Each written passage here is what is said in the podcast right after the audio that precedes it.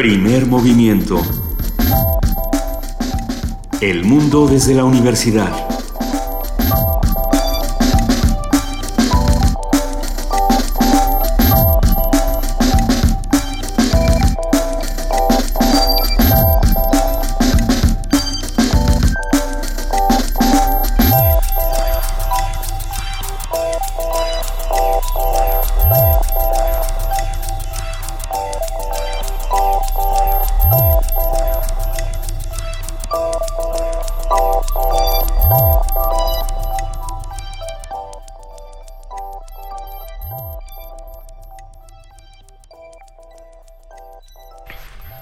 Días a todos los que nos están escuchando a través del 96.1 de FM Radio UNAM. Queremos darles la bienvenida a Primer Movimiento. Feliz Navidad, querido Benito Taibo. Feliz Navidad, hoy es viernes 25 de diciembre.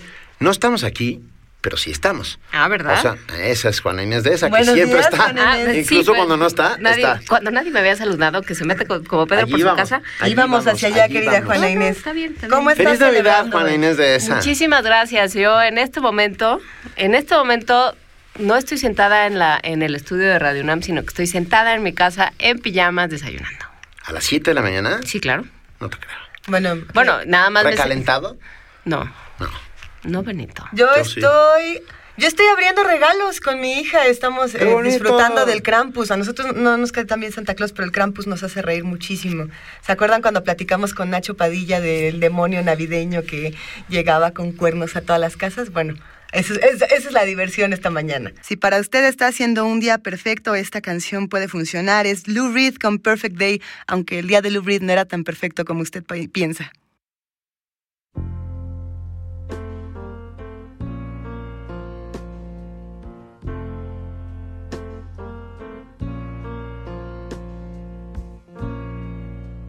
Just a perfect day. Drink sangria in the park. And then later, when it gets dark, we go home.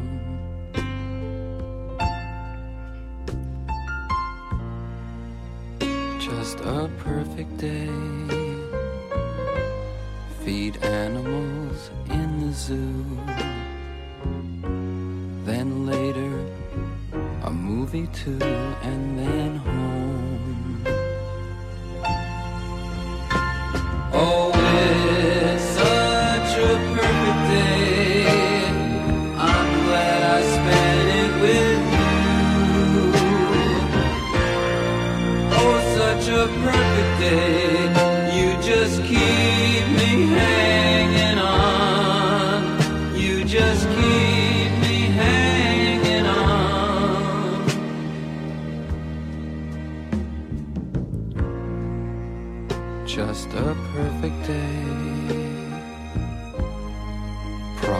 All left alone.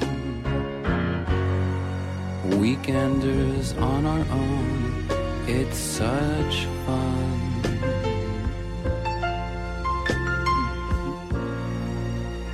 Just a perfect day. You made me forget myself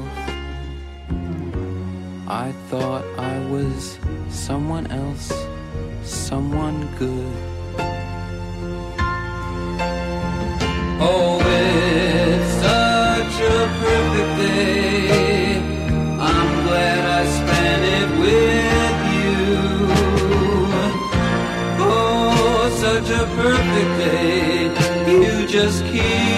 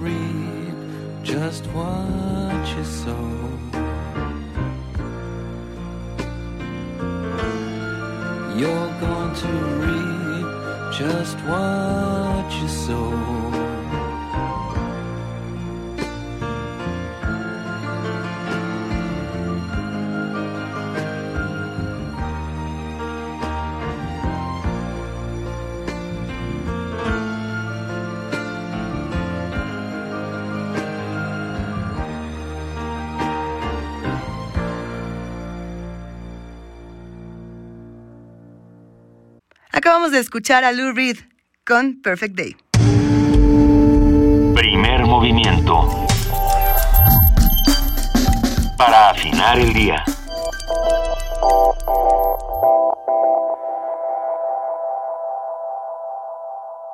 Hoy es 25 de diciembre, estamos grabados, ah, pero no queríamos dejar de estar con ustedes. Es un inmenso placer seguir haciendo comunidad, incluso en estos días de asueto.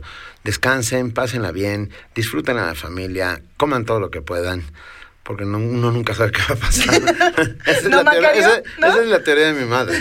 Coman ahora porque ya ves, de repente... hay una- Bueno, es una la teoría de la posguerra, pues sí, claro. ¿Qué van a hacer esta mañana para celebrar Navidad? Seguramente hay actividades en la calle, aunque parezca que es un día en el que todo el mundo se encierra y, se oculta. El teatro sigue adelante, el cine, hay muchísimo que hacer.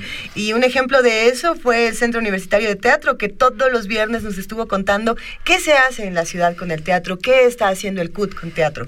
Y no solo hacen teatro, de repente decidieron hacer una revista.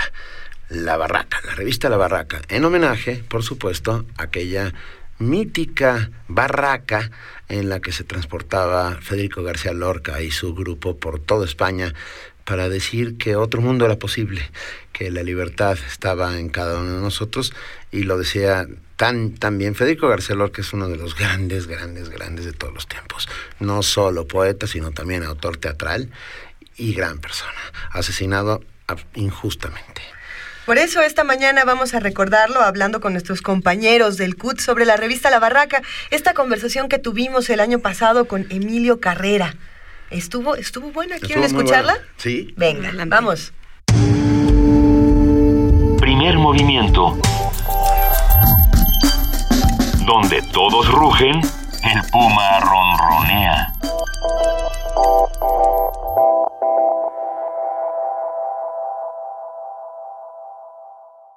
Ya está en la línea Emilio Carrera, alumno de segundo año del Centro Universitario de Teatro, que nos va a hablar sobre el lanzamiento de La Barraca, la revista de los alumnos del CUT, que se presenta este lunes que viene en el MUAC. Muy buenos días, Emilio. Hola, buenos días, Benito, ¿cómo estás? Muy bien, ¿tú? Bien, muy bien aquí, madrugando. a los teatreros esta hora les sienta fatal, ¿eh? Sí, un poco sí, pero Yo- al mismo tiempo está bien. Ok, está Oye, bien. Emilio, lo que no nos va a sentar fatal para nada es la revista La Barraca que se estrena, bueno, que se presenta el próximo lunes. ¿Cómo va todo? Va Cuéntanos. muy bien, estamos muy contentos. Eh, pues es, es todo un paso para la revista que se presente por fin su número cero, que es se trata de las manifestaciones artísticas en torno a la protesta social y la crisis política. Ah, venga.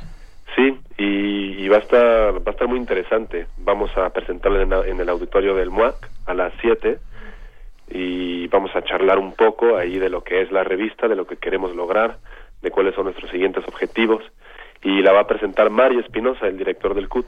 Venga, muy bien. Ay, me- me- diji- en cuanto dijiste lo que dijiste, los movimientos sociales, etcétera, dos nombres vinieron rápidamente a mi cabeza, que son Federico García Lorca y Bertolt Brecht. Claro. Ah, que sin duda, en sus momentos, en su tiempo, representaron sin lugar a dudas esto de lo que estás hablando.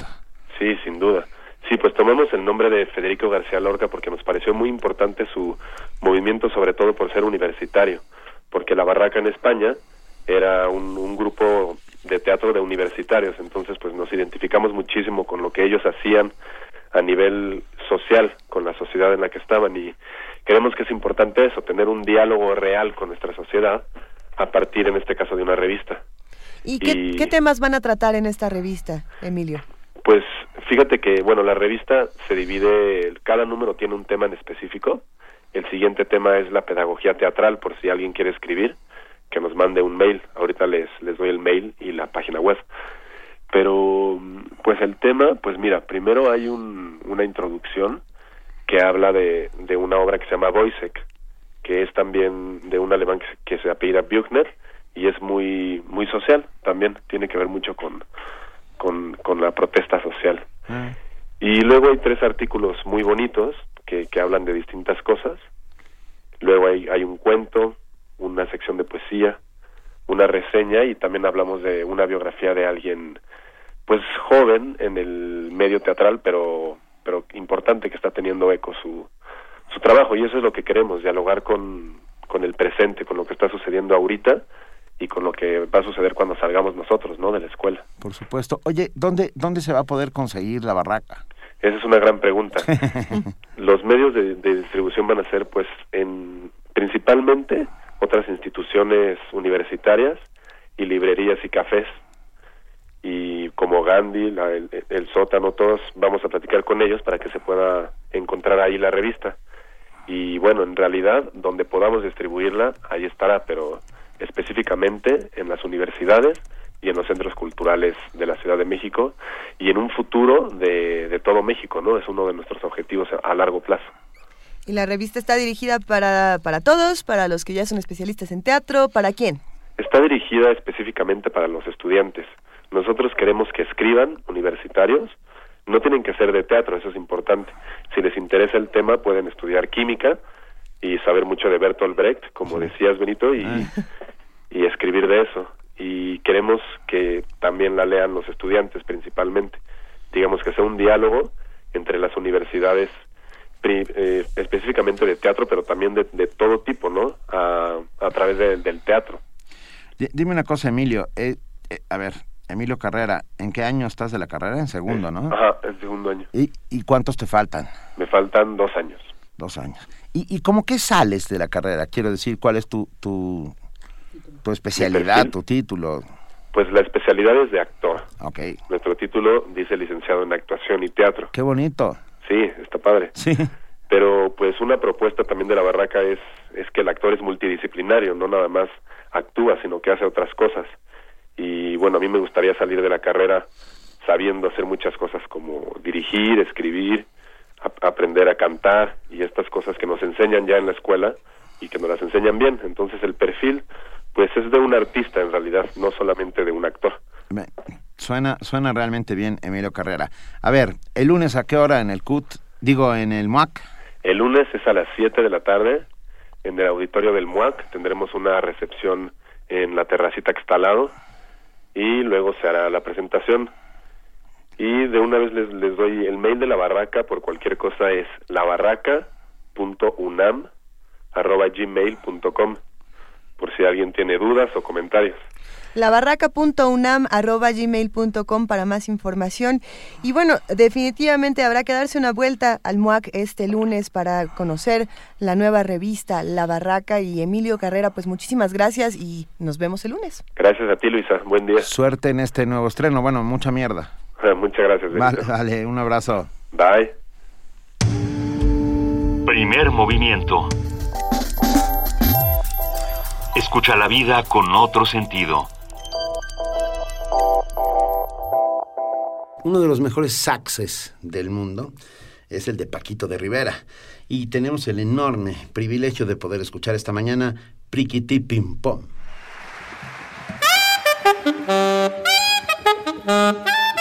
Música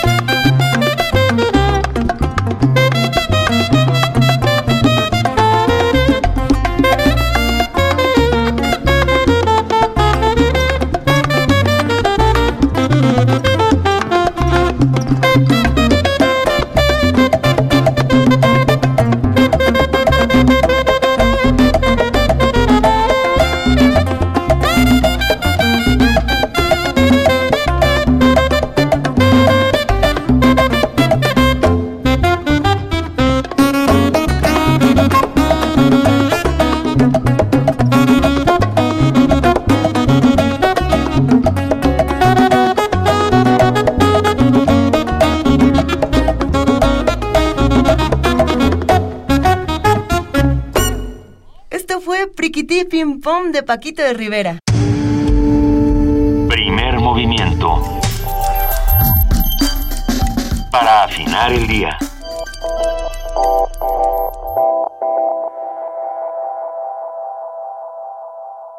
Y hablando de conversaciones, tal vez una de las conversaciones más divertidas, entrañables, amorosas que tuvimos durante el año fue con ese monstruo, porque no puedo llamarlo de otra manera, ese monstruo de la música popular cubana llamado Eliades Ochoa, que nos hizo el inmenso favor de llegar hasta esta cabina a horas intempestivas para un músico que además toca por las noches, ¿no? Y llegó Fresco como lechuga, con su, con su, eh, sombrero. impecable, todo. Yo creo que fue una de las conversaciones más entrañables, no solamente por lo que van a escuchar a continuación, sino también por lo que pasó, digamos, en el detrás de micrófonos, que toda la cabina, todos los integrantes del equipo eh, tuvimos la oportunidad de convivir con él de otra manera. Creo que es una persona muy generosa que nos dejó que nos sacáramos fotos con el sombrero sin que el lo sombrero.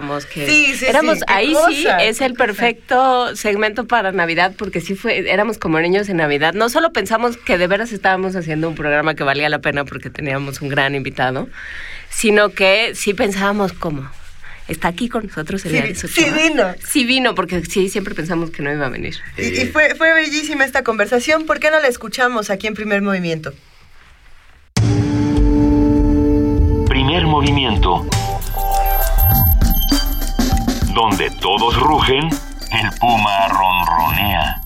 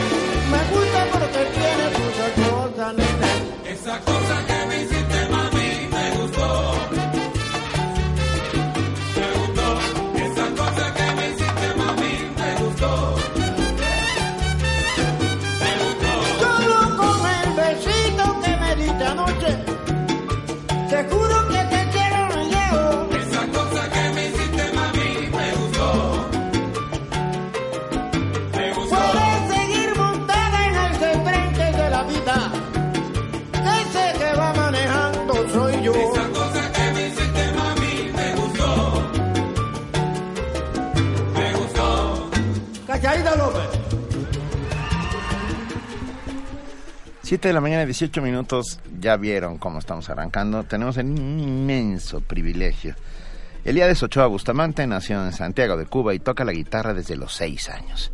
En 1997 fue premiado con un Grammy americano por el disco Buena Vista Social Club, en el que participaron estrellas de la música cubana como Compay Segundo, Ibrahim Ferrer, Rubén González, Omar Aportondo y el guitarrista norteamericano Ray Cooder, que fue el que organizó todo esto, ya hablaremos de ello. Lo que está, lo que estamos escuchando aquí en Primer Movimiento es Mami me gustó. Y hay que decir que el cantante cubano viene a nuestro país para presentar su disco Joyas Encontradas. De ahí viene esta canción. Es de Discos Corazón y reúne piezas inéditas de las sesiones de Buenavista Social Club, así como otras versiones en vivo. Entre los temas de Joyas Encontradas que destacan está Bruca Manigua, Causa, Tiene Sabor, Chuck Chicken, Habanera Lágrimas Negras, una versión de Lágrimas Negras que ustedes no conocen y que oiremos dentro de, unos, dentro de un ratito. Y bueno, la presentación de Joyas Encontradas será con un gran, gran evento en el Salón Los Ángeles este sábado 13 de julio a las 19.30 horas. Hay que llegar a las 19.30 horas y empezará a las 8 y media con Eliades Ochoa. Eliades Ochoa estará acompañado por el Cuarteto Patria, que es su cuarteto en el que él comenzó, si mal no me, eh, si no me equivoco. Esa, esa risa que escuchan, eh, eh, es cierto, queridos radioescuchas, Eliades Ochoa se encuentra aquí en la cabina. El León de Santiago de Cuba, estrella original de Buenavista Social Club, está aquí en México para presentar el disco, para presentarse en el Salón Los Ángeles. Si usted no ha ido al Salón Los Ángeles... Es que no conoce México. No se puede perder de entrada no conoce a México, ¿Ah, tiene, tiene que reconocerlo y reencontrarse a, través de la voz de Elías Ochoa. Muy buenos días, Elías, qué placer tenerte aquí. Buenos días, buenísimos días. Buenísimos, de verdad, para nosotros es un verdadero privilegio. dije buenísimos días porque estoy aquí hace día en México. Y entonces todos estos días han sido muy buenos, amaneciendo aquí en este país tan hermoso, tan bello, tan, con tantas cosas lindas. De verdad que le agradezco mucho que me hayan invitado aquí y nada, pues eh, estaba oyendo que ustedes conversaban, ustedes que son eh, maestros de los micrófonos y con palabras tan que se dejan entender tan fácil. Pues sencillamente le estaba oyendo hablar de, del Salón de Los Ángeles, donde vamos a trabajar el sábado. Hace 26 años que estuve aquí en el, en el Salón de Los Ángeles fue el Cuarteto Patria. 26, parece que fue ayer. Sí, no, no, bueno. Parece que fue ayer, pero la verdad que. Y es uno de los mejores lugares o el mejor. Eh, sin duda, yo creo que es de los mejores, el mejor lugar para... El mejor de los mejores. El mejor de los mejores. ¿Cómo, ¿Qué se siente reencontrarse con el Salón Los Ángeles 26 años después? Bueno, imagínate tú la alegría y la, la, la sorpresa que sé que voy a recibir porque todo trae un algo todo trae un algo y ese algo, no sé, desde que me dijeron que, eh, hablando por teléfonos, eh, por entrevistas por teléfonos y cosas, desde La Habana, con disco Corazones, por supuesto, y hablando de joyas encontradas, pues sencillamente, me, cuando me dijeron el Salón de los, de los eh, Ángeles, el Salón de los Ángeles, yo me quedaba pensado, hasta que un día le pregunté a, a Yerena, Eduardo, le dije que, digo, ven acá, explícame cuál es, dice, ¿no te recuerdas que hace en el año 89, creo que fue en el 89, viniste al Salón de Los Ángeles con el cuarteto Patria? Y entonces, claro, que, que, me justificó lo que yo estaba pensando. Y ahora aquí, pues, de verdad que estoy ansioso, no es por nada, porque, pero estoy ansioso porque llegue el mañana. Venga el mañana ese donde voy a tocar allí y donde voy a hacer lo que la gente quiere que yo haga. No es lo que yo, yo no voy pensando en nada, porque creo que no llevo ni el repertorio. Ah, perfecto. ¿Va, a ser improvisado? Voy allí así a que la gente me diga, a preguntar al público qué tú quieres que yo haga. Y que la gente me diga, lágrimas negras, ¿sabes? Chan chan. No sé, chan chan, carretero, cuarto de tula, pita labio María, así voy. Venga, no, bueno, pues va a ser maravilloso. Así voy, así voy, así voy. Antes de que el maestro Eliadas Ochoa, Ochoa entrara a esta cabina, yo me quedé pensando en Cuba es una isla pequeña, por decirlo de alguna otra manera, que, ha creado más ritmos por kilómetro cuadrado que ningún otro país sobre la Tierra. y lo digo de verdad. Danzón, bolero, guajira, punto cubano, guaracha, guaguancó. Este, es, es increíble, es increíble. ¿De, ¿De dónde salen todos esos ritmos? Una isla musical, una isla musical. Pues yo, la verdad que habría que buscar a, hablar con los científicos para ver si el problema del... porque saben que es una isla donde el sol aprieta bastante. Duro. Y entonces donde cada rato tiembla la tierra. Creo que tiembla a diario la tierra. Hay algunos temblores que los sentimos y otros no. No, no lo sienten porque están bailando. Pero... O los provocan por estar bailando. Pero bien, lo, lo, lo ven en la máquina que, que están para ese tipo de, Y entonces, bueno, habría que hablar con los científicos a ver si el calor, el calor, el sol de Santiago, los temblores, los movimientos sísmicos y, y no sé si... El mestizaje, ¿no, maestro? Tendrían que ver, sí, tendrían que ver con esto de que, de que haya un repertorio de que la música de Cuba sea un repertorio de, cosas inagotables, porque además todos los días sale un nuevo changüí, un nuevo son, un nuevo bolero, todos los días. es un manantial inagotable de, música. Sí. Y bueno, no sé. Yo no, pues, sin lugar a dudas. A ver, Buenavista Social Club es una remembranza. Es un club que existió en los años 40, ¿no? Eh, desapareció y un día aparece por la isla eh, un guitarrista de los Estados Unidos llamado Ray Cooder. Y californiano. y los reúne. ¿Cómo, los reúne? ¿Cómo fue esa primera pero, reunión? Pero bueno, Ray Cooder, va eh, con Nicole de la World Circuit pero no es honestamente el que reúne al ah. grupo, no, no, no. Ah. Se adapta a lo que hacemos nosotros los cubanos. De acuerdo. Es decir, a la música nuestra, él se adapta con su guitarra muy bien y muy profesional y muy bonito, le suenan todas las cosas esas que hace con su dedal en la guitarra suya, pero él se adapta a lo que hacemos nosotros. Ahora, el que tiene la misión de reunir a todos los músicos y lo busca uno por uno, se llama Juan de Marcos González. Eso es bueno saberlo. De la Afrocuba Olestal, del antiguo sexteto, mm, no me acuerdo ahora, el sexteto de Juan de Marcos, hace muchos años, Sierra Maestra. Sierra Maestra, claro. Ajá. Pero Juan de Marcos es el encargado de buscar a Ibrahim Ferrer, de ir a la casa de compañía y la casa de Rubén. Eliades Ochoa y Juan de Marcos vienen ya con la misión de grabar, pero vienen ya desde Londres a esperar que llegue el equipo de la gente de, de la World Circuit a La Habana para grabar, pero con unos africanos, con unos africanos. Y entonces al no llegar los africanos, le dan la orientación a Juan de Marcos que busque artistas cubanos para hacer un disco con músicos cubanos, porque los africanos no pudieron llegar. Y es donde sale Buenavita Social Club. Y Buenavita Social Club es un danzón que hace Rubén González a ese lugar, a esa sociedad, donde iban a darse su copa del aguardiente de caña, un aguardiente barato, y a jugar dominó y a verse, a fumarse su puro y eso, algunos, los socios. Era una sociedad de gente, pero que lo que se pagaba era un, un nada. Ok. Y entonces, a ese lugar, Rubén González le saca un danzón el danzón Buenavista Social Club. Lo, lo toca cuando estamos grabando el disco y Nick Gold, bueno, el de World Sequel, coge ese tema del disco ese como nombre para el disco Buenavista Social Club. Esa es la historia del por qué Buenavista Social Club. Ah, ok. Bueno, es una reunión de, de, leyendas, de, de, de verdaderos eh, maestros genios de la música cubana. Ah, una imposible de volverse a hacer. Eh, por eso es tan importante el que se hayan encontrado estas joyas. Sí, podemos hablar del disco Joyas Encontradas. Muy inteligente, inteligente, una idea muy inteligente, pero inteligentísima. Yo me sentí contentísimo cuando me dijeron que iban a hacer un disco con el Adiós Tour del Buenavista Social Club. Ahora, yo pensaba que se iban a grabar cosas nuevas, íbamos a hacer una, nueva programación, de un repertorio nuevo, pero no.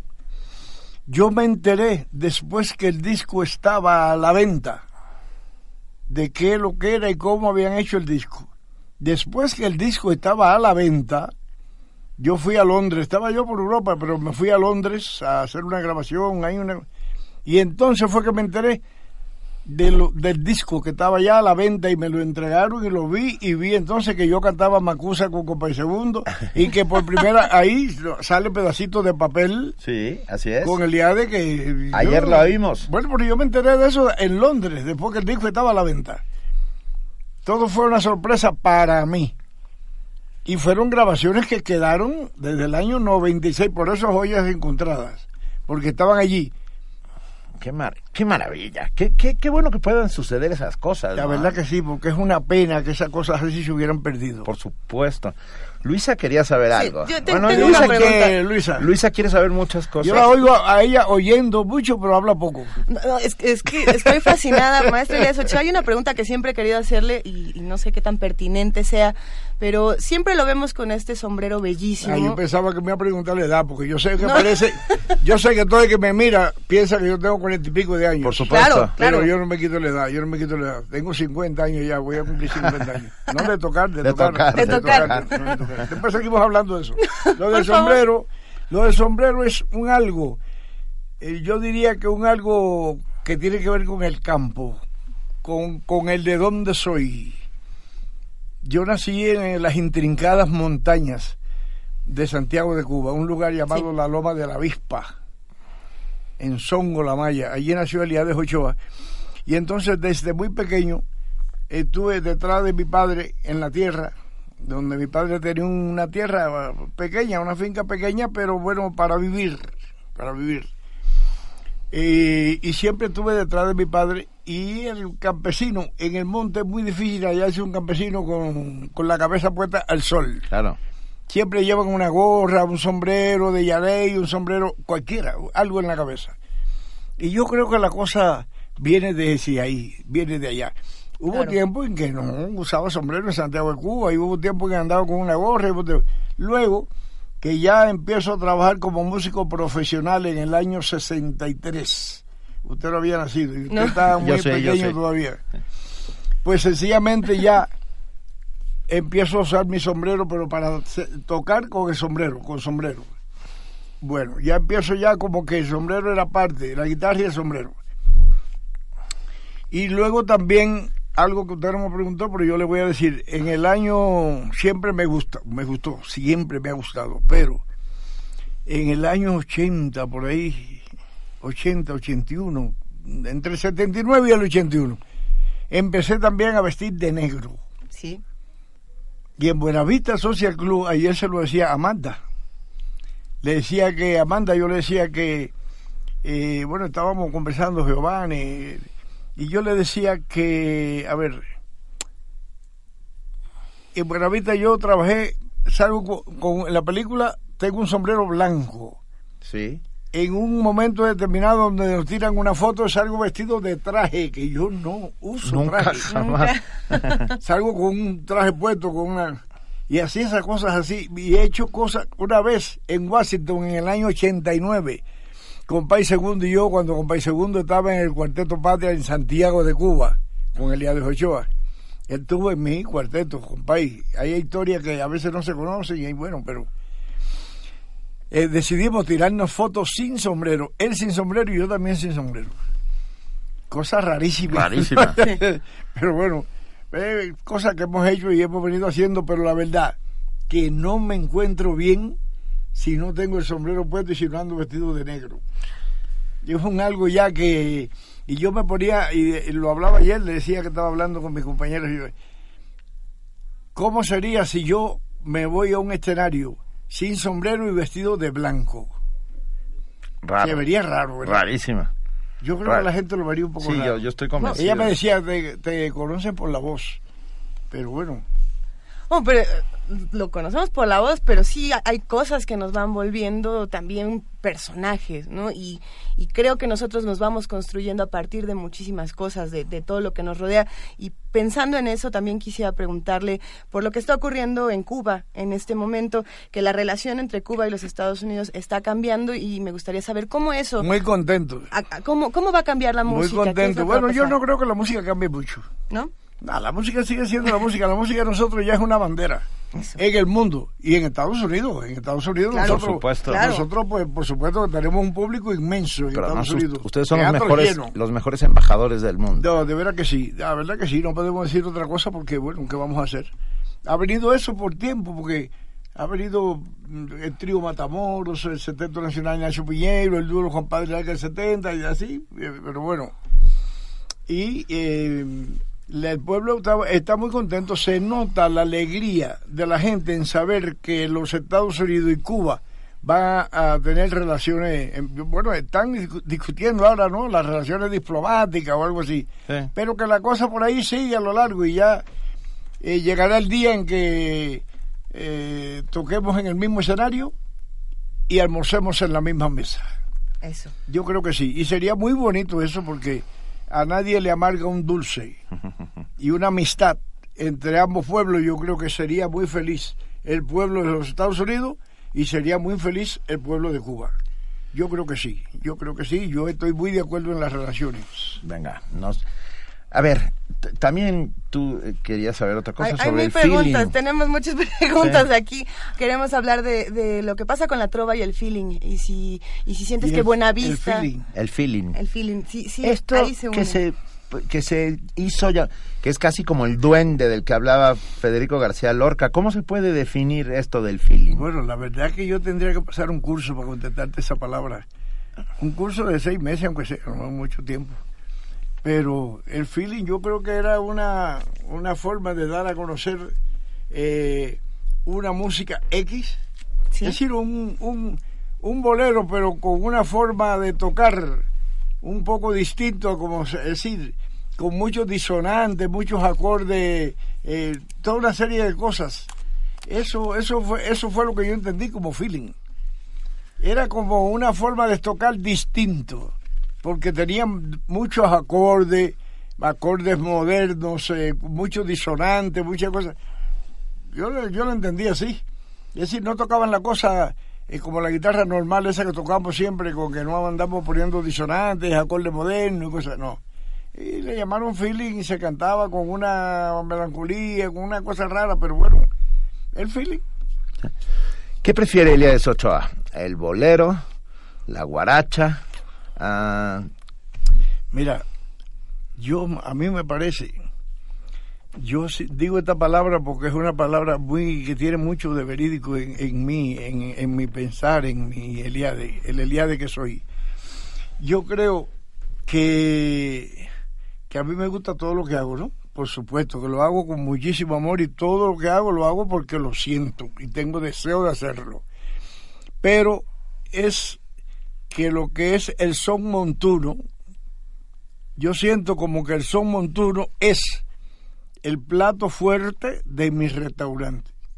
Ah, qué bonito. Entonces, yo lo digo porque lo he dicho varias veces, no es la primera vez que digo esto, pero como lo siento así, pues sencillamente, pero me gusta todo lo que hago.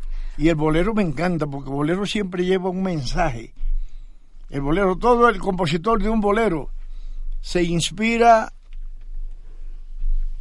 cuando en el amor le canta el mes de abril, a la luna, al sol, a la mujer, por supuesto, que lo primero que hay es la mujer, después vienen las flores y la cosa. Sí, sí, es cierto eso. Y también se le canta la decepción en el amor, por supuesto.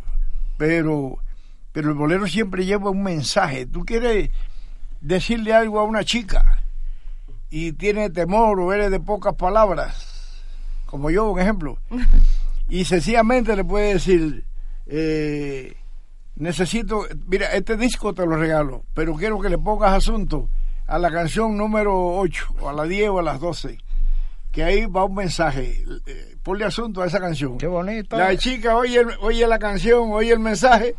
Y ya cuando me vea, me ve de otra forma, me mira de otra forma. pero no me puedo aguantar las ganas. Okay, para los radioescuchas tímidos que nos están escuchando, ¿qué, ¿qué bolero les recomienda para que dediquen? Bueno, hay un bolero bellísimo por ahí, pero está en un disco que me dijo, me dijo Eduardo Llerenas que estaba en, en como que se había, agotado, se había agotado, que es un bolero que se llama Un bolero para ti. Claro. Un bolero para ti. Y ahorita hablábamos cuando empezamos eh, aquí con ustedes. Estamos hablando demasiado. No, no, no, no, estamos fascinados. Entonces, cuando empezamos decíamos que habíamos, el día de Ochoa había tenido un Grammy en el año 88 hablábamos de eso. Eh, sí. Digo, 90, 90 perdón. 97 o 98. 97. Sí. 97. 97, ¿no? Y en el 2012, buscando el 13, ya pegadito a 13 porque fue en noviembre, este disco que yo te estaba diciendo ahora un bolero para ti. Un bolero para ti. Al mismo disco ese, un bolero para ti, le enviaron cuatro estampillas de Grammy. Okay. A ese disco por la mejor grabación, por el mejor sonido, por la mejor mezcla, por la mejor a un bolero para ti. Lo que pasa es que hay cosas que se conocen y otras que, que no se conocen porque no se difunden mucho, no sé. Es decir, que aparte de aquel Grammy del 97 con Buenavista Social Club, al disco este que hice un bolero para ti con Cuarteto Patria y Banda del Higüe, le mandaron cuatro Grammy al mismo disco. No, bueno. A ver, tenemos una sorpresa. En mi mano está Joyas Encontradas de Buenavista Social Club. Tenemos uno para ustedes. Al primero que llame, en este momento al 55 36 43 39 nos diga su nombre completo, el maestro Elías Ochoa nos va a hacer el favor de firmárselo. Pero claro que ¿Sí? seguro que sí. O sea que nos tiene que llamar en este momento. tiene que llamar, ya, ya, sonó el teléfono, ya, ya van para allá, en unos segundos lo sabremos. Bueno, pues ahí lo, sabemos ahorita y, le dedicamos a la canción y luego si nos vemos en el teatro, nos tiramos las fotos que quieran también. Venga. Es mañana, mañana, mañana, mañana a las ocho y media. Hay que, hay que, llegar, antes, ¿eh? Ah, bueno, sí, porque sí. Y, hay que decirlo, el Salón Los Ángeles tiene una tradición bellísima, un, un, momento para decir que los boletos ya están a la venta, pero que es costumbre que uno llegue a comprarlos ahí, así que no se confíen, mejor cómprenlos desde antes o si llegan, lleguen con un poco de tiempo para que no se queden afuera porque va a ser una velada sin igual. Yo creo que va a estar llenísimo el Salón Los Ángeles con Elías Ochoa, no tiene comparación. Me voy, a, sentir muy bien de verdad allí, creo que sí que... ¿Cómo le hacen para estar tan jóvenes? Yo sé cuál era, bueno, un día en el Hotel Nacional, en el patio de adentro, en el, en el restaurancito, me encontré en la mesa de junto a Compay Segundo. Y me acerqué, yo soy un poco tímido y sin embargo... un, poco tímido. me acerqué y le dije, maestro, ¿cómo le hace usted para ser tan, estar tan joven? Y él me dio su receta, que era un poco de sangre de chivo todas las mañanas. No, eso me dijo un caldo, un caldo de cogote de chivo. Exacto, un caldo de cogote de chivo. él lo decía siempre. Él lo decía siempre. Sí, él decía un poco de caldo de cogote de chivo, como hablaba él con aquella voz. Porque además era pequeñito eh, físicamente y sin embargo era... Yo tenía una, una, una, no sé, preocupación no puede ser porque aquí no podemos tener preocupación de ningún tipo. El programa dentro del programa estamos hablando, hablando, pero y la gente no quiere oír un tema. Sí, claro, con eso vamos, estamos a tres minutos de salir. Ah. Oscar Tenorio García acaba de ganarse el libro, el disco Joyas Encontradas, que se lo va a firmar el maestro Elías pues Ochoa, Oscar Tenorio García. Y mientras Elías Bueno, no, yo, bueno, perdón, él tomaba caldo de cogote de chivo, ¿y usted? Bueno, yo quiere que le diga algo. Sí, por favor. El pero, secreto de la Pero no estoy, no estoy haciendo, no quiero hacerle promoción. En Santiago, en, en Cuba, en Cuba, el clamato y la cerveza cristal. Y aquí en México, el clamato y la sol. O sea, esa mezcla de clamato con cerveza sol. Sí. Eso hace que uno se. Sí, yo lo, yo lo ligo. ¿A partir de qué hora? Llevo muchos años. No, después del desayuno, a cualquier hora. Después del desayuno, porque bueno... Estamos de acuerdo. Vamos, a tener que intentarlo, ni modo. Hemingway decía que, que, que, la hora oficial para empezar a beber eran las 10 de la mañana. ¿Sí? Ah, bueno. Bueno, yo, yo creo que sí, porque si desayunamos a, la, a, la, a las 9 de la mañana, más o menos, ya a las 10 podemos en romper fuego. Aquí, en primer movimiento desayunamos a las 6 de la mañana, o sea que quién sabe qué va a pasar con nuestro clamato. Habrá que probar esta receta. Ya está firmando el maestro Elías Ochoa este disco de regalo y mientras lo hace, seguimos recordando a todas las personas que nos están escuchando a través del 96.1 de FM que Discos Corazón está presentando el, disco Joyas Encontradas y se va a presentar en el Salón Los Ángeles. Para los que no han ido, de verdad no se lo pueden perder. Es en calle Lerdo número 206 en la colonia Guerrero. es, el, corazón, el corazón de, la ciudad. El que no conoce Los Ángeles no conoce México. Es que es cierto, ¿Eh? de verdad, creo que las mejores noches de, para muchos de nosotros han sido en este lugar. Es el sábado 13 de junio, mañana, y las puertas abren a las siete y media de la noche. Los boletos ya se encuentran a la venta. Hay un teléfono para los que quieran ya desde ahora comprar los boletos. Es el 55 97 51 81. O sea, los vamos a repetir.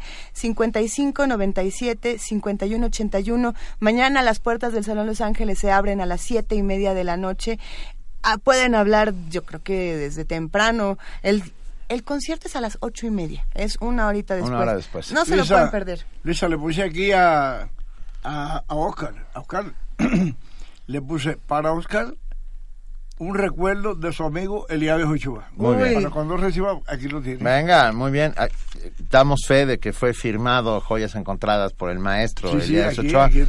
Un disco que hay que oír. Vamos a, irnos dentro de unos segundos con Lágrimas Negras, que tiene una historia particular, ¿verdad? Ahí toca usted la guitarra, maestro. Ahí toco yo la guitarra. Y Omar Aportondo se tenía que ir corriendo a, una gira. cuéntenos, un poco, por, favor. bueno, aquello fue increíble porque la verdad que son cosas que pasan, pero son cosas que pasan que le apoya mucho el profesionalismo y, y además, Omara, por supuesto, que, qué cosa quiere hacer Omara que no la haga. Sí, no, bueno. y bien hecha, además de eso. Y entonces, bueno, sí, era una corredera. Eh, aquello fue llegar, plantar, tocar la guitarra. Eh, bueno, empezó a tocar con País Segundo primero pero no se adaptaba a la forma eh, de hacerlo como venía del trío Matamoro, antiguo trío Matamoro. Y entonces, pues lo, hice yo con mi guitarra y después se, reunieron las otras cosas, le pusieron arriba la grabación aquella, Omar se perdió, se cantó, se fue porque tenía que irse y aquello quedó. Pero así quedó, pero con una tremenda belleza, la verdad. Y casi como de original, tratando yo de llevarlo lo más original posible a lo que yo sabía y había oído del trío Matamoros y aquella... Claro. Sí, sí, sí. sí. Y bueno, pero bueno, ¿cuánto, ¿cuántas cosas se podrían decir de, de lo que nos ha pasado a nosotros en la, en la farándula? Tenemos otra sorpresa. El maestro Elías Ochoa nos ha traído dos pases dobles para mañana que lo acompañen al Salón Los Ángeles. Vamos a dar uno por Twitter y uno por Facebook. Nombre completo, por favor. El primero que nos escriba a los primeros que nos digan quién dirigió la película de Buenavista Social Club. uno de los documentales más bellos. El gran documental ah, es, es un cineasta alemán, digo, por ahí se los dejo.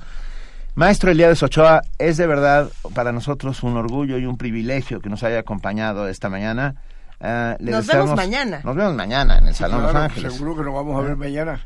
Yo solo agradezco a ustedes de verdad que me hayan permitido estar un rato aquí con ustedes, tomar el café riquísimo ese que me brindaron por la mañana la muchachita, a usted y a su equipo, todos los eh, de una forma u otra nos hemos visto estar por la mañana muy tempranito aquí, pero con tremenda alegría. Y que, bueno, sabemos que esto es una. Esto, este programa tiene una audiencia millonaria. Ah. Y entonces, bueno, eso es muy bueno, muy bueno, muy bueno, porque así hay muchas personas que se enteran de cosas que, que por supuesto que no le llegan porque por lo que sea una cosa u otra pero bueno se enteran a través de un programa como este el equipo de producción, los que nos están escuchando, nosotros, creo que todos estamos nos sentimos muy honrados de tenerlo aquí esta mañana. Nos vamos a ver mañana en el Salón Los Ángeles, sin duda, y bueno, e, es un verdadero privilegio. Muchísimas gracias por haber estado esta mañana con gracias a ustedes, de verdad. Gracias, a ustedes. Me están haciendo sentirme un artista realizado. Muchas gracias, se lo agradezco mucho. Un, genio. Mañana, eh, digo, nos vamos con Omar Portuondo, Elías Ochoa, Lágrimas Negras, una versión que ninguno conocemos. Va.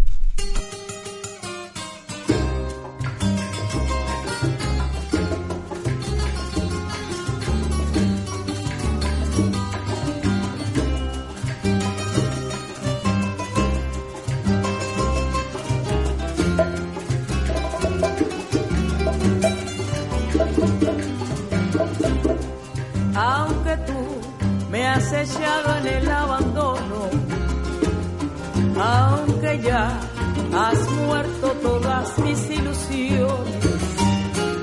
En vez de maldecirte con justo encono, en mis sueños te colmo, en mis sueños te colmo de bendiciones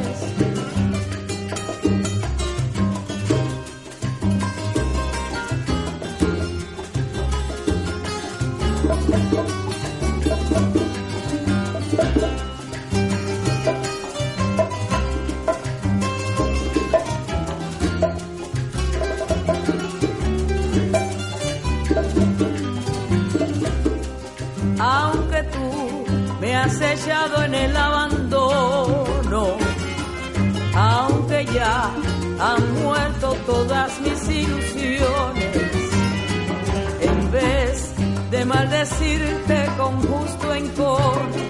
En mis sueños te colmo, en mis sueños te colmo de bendiciones. Sufro la inmensa pena de extravío. Siento el dolor profundo de tu partida y lloro sin que sepas que el llanto mío tiene lágrimas negras, tiene lágrimas negras como mi vida.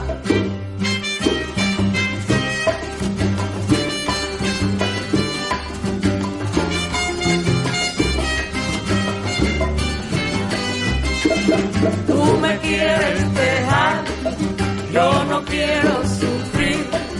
Contigo me voy, mi santo, aunque me cueste morir.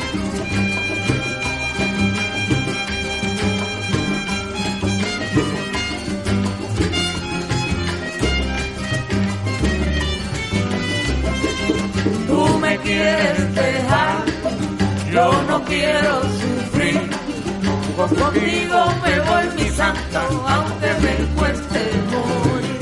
Y tú me quieres dejar y yo no quiero sufrir, pero contigo me voy mi santo, aunque me cueste morir. Tú me quieres dejar, yo no quiero sufrir. Contigo me voy mi santo, aunque me cueste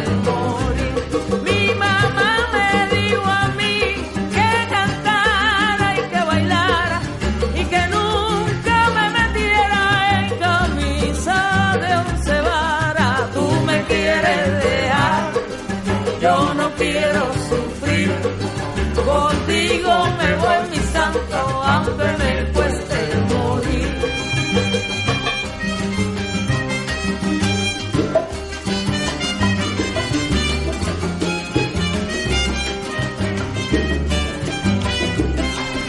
Tú me quieres dejar, yo no quiero sufrir. Contigo me voy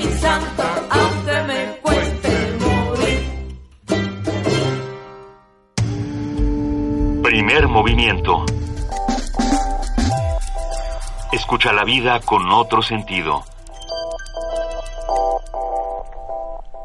Otro de los lugares que estuvieron presentes siempre durante todo este año en primer movimiento es el antiguo colegio de San Ildefonso, en donde se han presentado mm, cientos de cosas, eh, desde exposiciones multitudinarias hasta pequeñas conferencias eh, en sus... Y bueno, y la posibilidad de ir a admirar sus murales eh, que son únicos en nuestra ciudad. Y tuvimos una conversación acerca del Islam, acerca de lo terrenal y lo divino. Ustedes la recordarán bien, porque también hablamos con otro de esos grandes hombres a los cuales todos queremos mucho. Uy, sí. Y eso es importante. Se nota cuando queremos a alguien porque como que lo tratamos muy A, con a mucho todos cariño. los queremos, Bueno, pero en especial Alberto Ruiz Sánchez tuvo una participación muy interesante porque nos recordó precisamente cómo vernos, cómo vernos en los otros sin el prejuicio, por ejemplo, de, de lo que se dice ahora del Islam, ¿no? Este, todo este año que estuvimos también con este asunto del Estado Islámico y de aprender a separar la cultura de la violencia y la cultura de la política violenta, ¿no? Y justo hoy, este 25 de diciembre, queremos recordar que el. Islam no es el enemigo. Es- Que es, un lugar, un lugar mítico. O sea, porque también vive en nuestra mente. El, el Islam no es un sitio geográfico ah, que tiene que ver con cultura, con religión, con tradiciones, con invención. Este, recuerden eh, que de- en el Islam en las matemáticas florecieron igual que floreció la poesía. ¿no? Exactamente. Este, entonces, bueno, Alberto Ruiz Sánchez, este 25 de diciembre estamos grabados, pero lo van a disfrutar enormemente. Primer movimiento. La vida en otro sentido.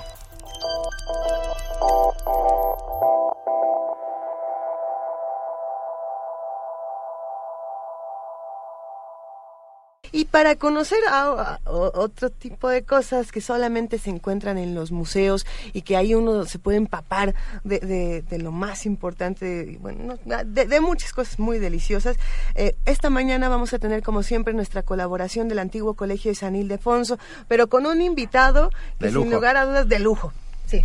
Se trata de Alberto Ruiz Sánchez, escritor. ¿Cómo estás, Alberto? Muy buenos días. Hola Juana Inés, ¿cómo estás? Hola Benito. Es, es Luisa, es Luisa. Estamos Es que Luisa, tenemos- Juana Inés y yo. Tenemos voces similares aquí todos. Yo, yo soy Benito en realidad. Como no los veo, No, pues como no. esta vez no los veo ni los toco, ¿Cómo estás, Alberto? muy contento de, de platicar con ustedes siempre. Es un placer. Oye, este, cuéntanos.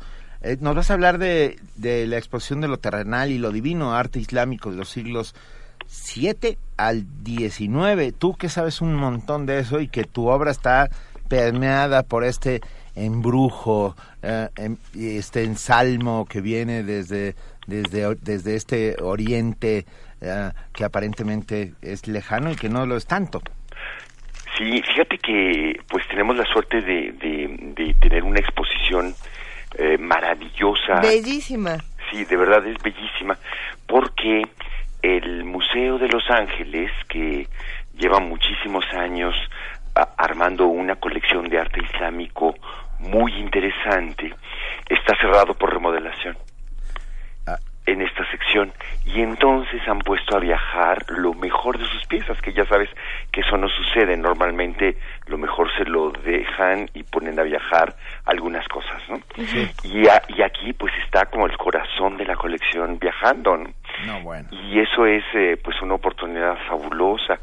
La colección es sobre todo eh, eh, arte del Medio Oriente, eh, que en realidad tiene poco que ver con la España islámica, eh, tanto con Marruecos como con dos terceras partes de España durante ocho siglos, ¿no? Sí, bueno. Y que es y que es el arte islámico que más eh, cercano es a nosotros y que está mm, eh, digamos que todavía encontramos formas en México abundantes.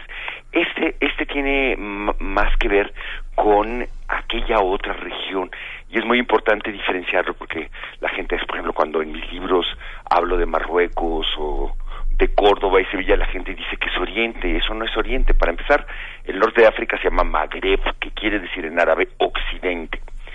Y, y la gente cuando ve de lejos no se da cuenta de la enorme diferencia. Es como la gente que quiere igualar eh, Brasil y México. O sea, hay, hay realmente eh, un, algo en común que es el mundo latino, pero las diferencias son enormes. Entonces aquí, en, en esta exposición, lo que tenemos es eh, una referencia a clásicos de las formas islámicas que nutrieron después al mundo islámico que es más cercano a nosotros.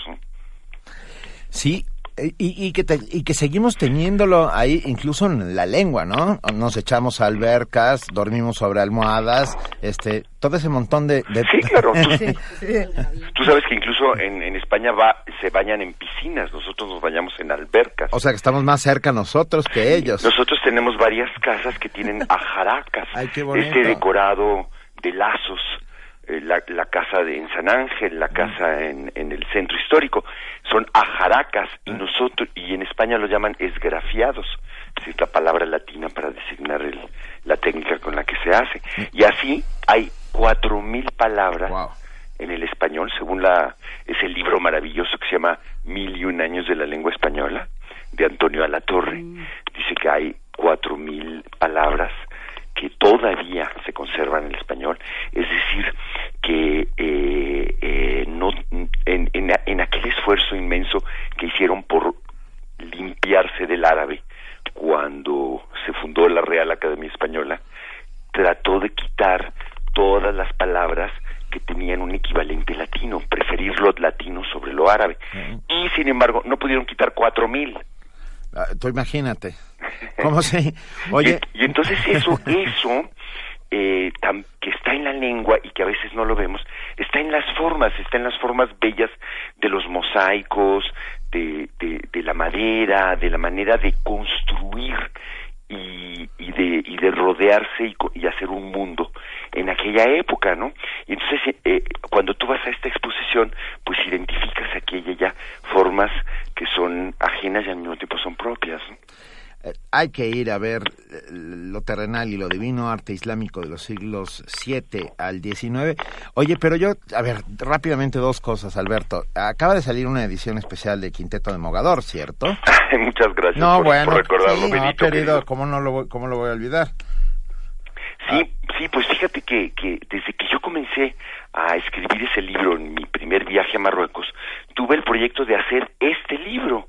Pero claro, pasaron, pasó el, publiqué el primero, el público reaccionó, tú lo sabes porque tú tienes esta comunicación con, con el público increíble y no puedes dejar de incluir todas las energías y todo lo que los lectores ponen en el libro. Entonces el proyecto fue creciendo y hasta ahora pude cumplir el proyecto original de ver toda la arquitectura que planeé al principio y que y que curiosamente bueno pues tiene mucho que ver con esta exposición porque muchas de las em, técnicas para hacer composiciones que están presentes en el mundo árabe, yo las utilicé para darle una composición a este libro.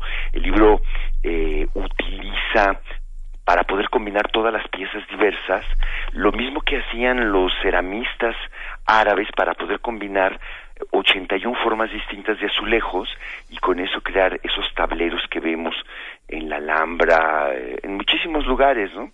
Y, que están hechos de lo diverso vuelto composición. Y, y para eso, bueno, pues es los, lo que nosotros ahora llamamos artesanos, pues eran los, los oficios tradicionales de muchas épocas con una enorme sabiduría de composición.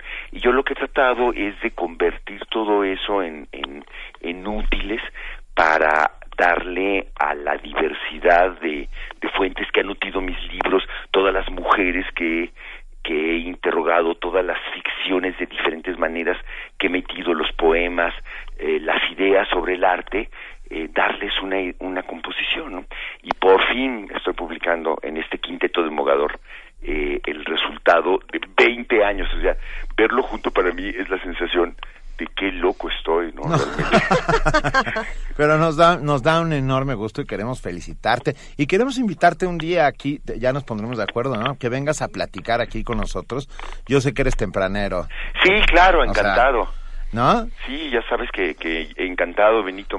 Nada, nada más me, nada me dará más gusto que, que verlos. No, y, y, platiquemos eh, cómo estás Ay, Dios mío, es que yo vengo, vengo llegando, Alberto, Alberto, vengo llegando de afuera de cabina, pero eh, nada más te preguntaría, ¿por qué no vienes a platicar de eh, del Islam un, un, poco más a fondo de lo que te ha dado, lo que nos ha dado el Islam, que de pronto se nos olvida entre tanto horror?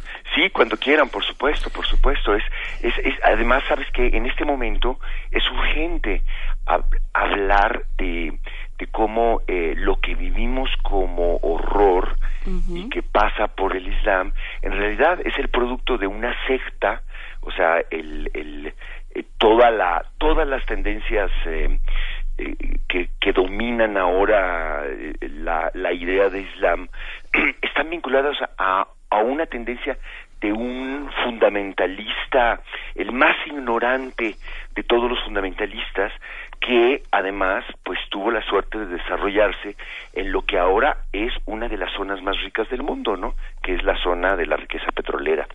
Y entonces todo el otro Islam, el Islam civilizado, eh, pues está siendo eh, en, en alguno de sus mejores lugares, como Siria, destruido por una secta que era minoritaria y, completamente obscurantista, ¿no? Entonces hay todo un Islam distinto que no está siendo conocido, ¿no? O que está siendo olvidado o menospreciado por, por, el, por el horror que vivimos, ¿no? Exactamente. Queda entonces esta invitación para que se den la vuelta a la exposición Lo terrenal y lo divino, arte islámico de los siglos 7 al 19 y también la invitación a que lean Alberto Ruiz Sánchez. están esas dos invitaciones que son fundamentales. Los que no están en este momento a lo mejor en la ciudad y no se pueden dar una vuelta al antiguo colegio de San Ildefonso, les recordamos que la página de internet sanildefonso.org.mx tiene recorridos virtuales y ahorita mientras platicábamos contigo Alberto, estábamos también recorriendo junto con tus palabras en, en la página este, este lugar maravilloso. Sí, hay, hay piezas realmente espectaculares, ¿no? de verdad, de, de, principio a fin. Así será, nos daremos una vuelta y te mandamos un gran abrazo. Oye, muchísimas gracias.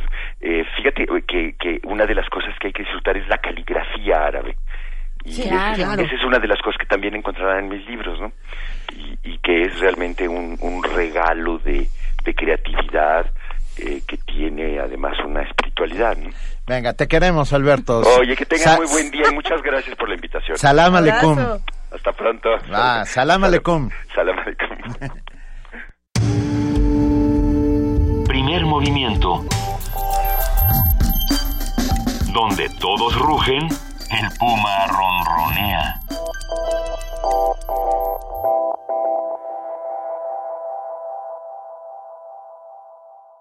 Escucharemos de Ingolf Wunder, Scriabin, estudio opus 8, número 12.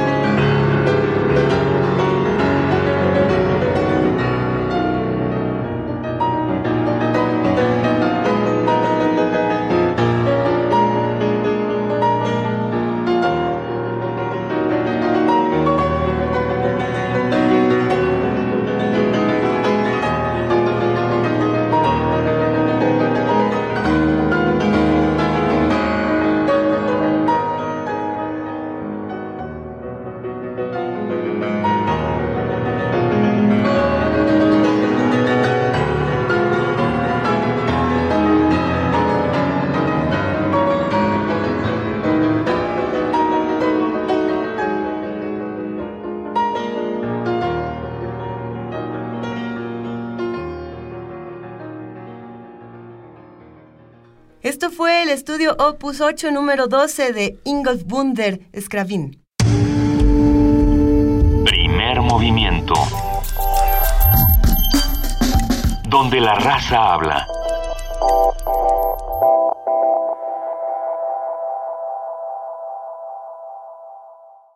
Navidad a todos los que nos están escuchando. Escríbanos, por favor. Estamos en arroba P Movimiento, en diagonal Primer Movimiento UNAM.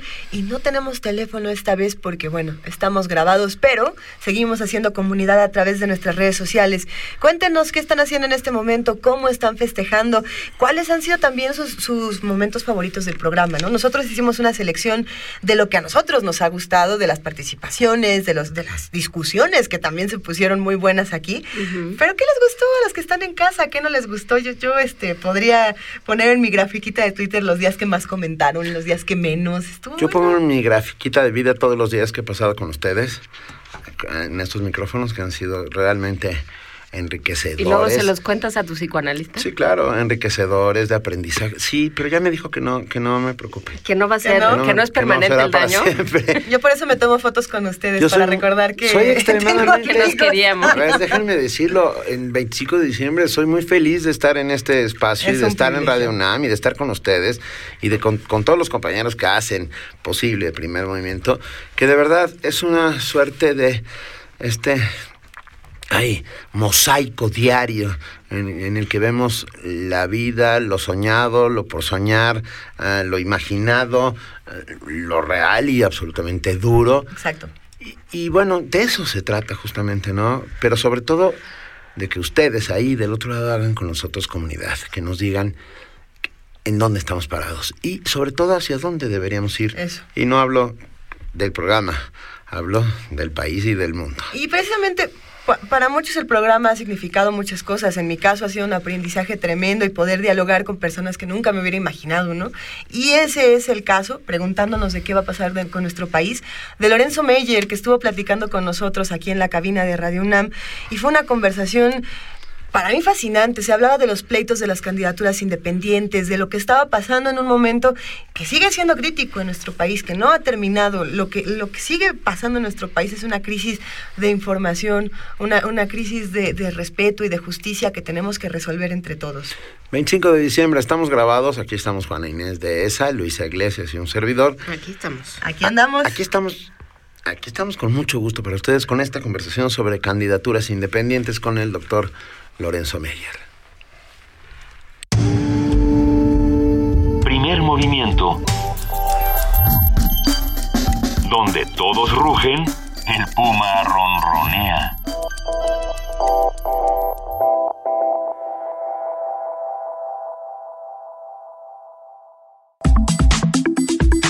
Nota Nacional. Los partidos Acción Nacional y de la Revolución Democrática en la Cámara de Diputados se pronunciaron por impulsar las candidaturas independientes porque aseguran fortalecen la democracia en México. Los panistas sugirieron evitar requisitos desproporcionados que impidan a los ciudadanos ser candidatos independientes. En tanto, el Sol Azteca propuso ampliar los derechos de los ciudadanos para que se les permita postularse a cargos de elección popular, es decir, que pueda postularse cualquier persona sin que sea requisito que pertenezca a un partido político. Por otra parte, intelectuales, políticos y empresarios han trabajado desde el mes de julio para impulsar una iniciativa que defienda las candidaturas independientes hacia las elecciones presidenciales de 2018. Señalan que esto es importante para que exista un aspirante sin partido que sea fuerte. Cito, si no hay una candidatura independiente fuerte, dicen, López Obrador es el único que puede canalizar lo que todas las encuestas muestran en el país. Un gran hartazgo, gran hastío con la clase política, con la partidocracia, con el sistema. Hablaremos hoy de la necesidad de renovar el juego político, las propuestas sobre la mesa y los escosores de los partidos políticos. Y para ello contamos con la participación del maestro doctor Lorenzo Meyer, profesor investigador universitario, cuyo interés se ha centrado en la historia política mexicana del siglo XX a la actualidad. Muy buenos días, maestro Lorenzo Meyer. Buen día, buen día. Un, verdadero placer que esté con nosotros. A ver, Gracias, Benito. Por favor, ¿qué significan las candidaturas independientes? ¿Por qué, por qué habría que defenderlas? Bueno, yo creo que eh, podemos empezar por el, eh, el lado negativo. ¿Por qué durante tanto tiempo, larguísimo tiempo, la legislación vigente impidió la presencia de un candidato eh, sin partido. Y aquí viene una aclaración. Estoy de acuerdo con eh, lo que apunta Diego Valadez en un artículo el día de hoy. No necesariamente son independientes los candidatos independientes. Llamémoslos candidatos sin partido registrado, que sería mejor porque la independencia pudiera ser, pudiera ser que eh, llegara a haber alguien que se postulara de manera auténticamente independiente, pero también eh, pudiera ser que sea alguien que tiene el apoyo de una serie de grupos de intereses que no están de acuerdo con los eh, programas y sobre todo con la acción real cotidiana de los partidos. Entonces, esta eh, fórmula, pues amplía la, la, una de las esencias de la vida eh, democrática, que es la pluralidad de ofertas, que el ciudadano encuentre más eh, propuestas que las de los partidos.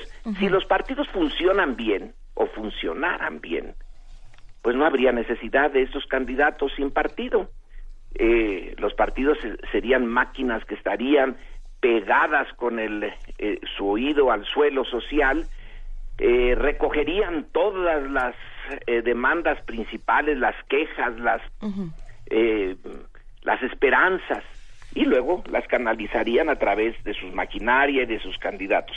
Pero como ese no es el caso en México, y aquí ya se habla desde hace mucho tiempo de partidocracia, y los partidos en realidad no son máquinas que, eh, digamos, obedezcan a la lógica democrática de ver a sus militantes luego eh, ir subiendo las propuestas de sus militantes hasta llegar a los líderes del partido, sino al contrario, aquí son los líderes del partido los que controlan lo que eh, los diputados, senadores y otros miembros eh, intermedios del partido van a decir, van a querer o no van a querer. Y la militancia normal, común y corriente, pues es lo último que les interesa y ya la sociedad en general está alejadísima. Por eso es que son eh, importantes en un caso como México, donde los partidos han fallado de manera monumental, tener una, pues, un, una alternativa más. lo cual no quiere decir que estos candidatos sin partido salgan mejor. No tenemos esa, esa, certeza. No, claro que no, ni, ni mucho menos. Pero, Lorenzo Meyer, me llama muchísimo la atención en estas declaraciones que hacen Acción Nacional y el Partido de la Revolución Democrática, en el sentido de decir, si no hay una candidatura independiente fuerte, López Obrador es el único que puede canalizar a todo, a todo el hartazgo. Eh, eh, suena como que no, no es que les importe la candidatura independiente, sino frenar a López Obrador, ¿no? Entonces, es, como curioso, pues. Pues no es curioso. Bueno, y si yo de amable eh, aquí. venimos a eso, las declaraciones de Peña Nieto en las Naciones Unidas. ¿Del populismo? En contra del populismo, pues ya aparece una coalición desesperada en contra de Andrés Manuel López Obrador. Ya cuando unos partidos realmente apoyan a posibilidades, a nombres de ciudadanos sin partido, o sea que van a ir en contra de los intereses que el PAN y el PRD han eh, cultivado durante mucho tiempo. Ellos son parte integral de eso que llamamos la partidocracia, que se vio eh, trabajando de una manera espléndida en el Pacto por México.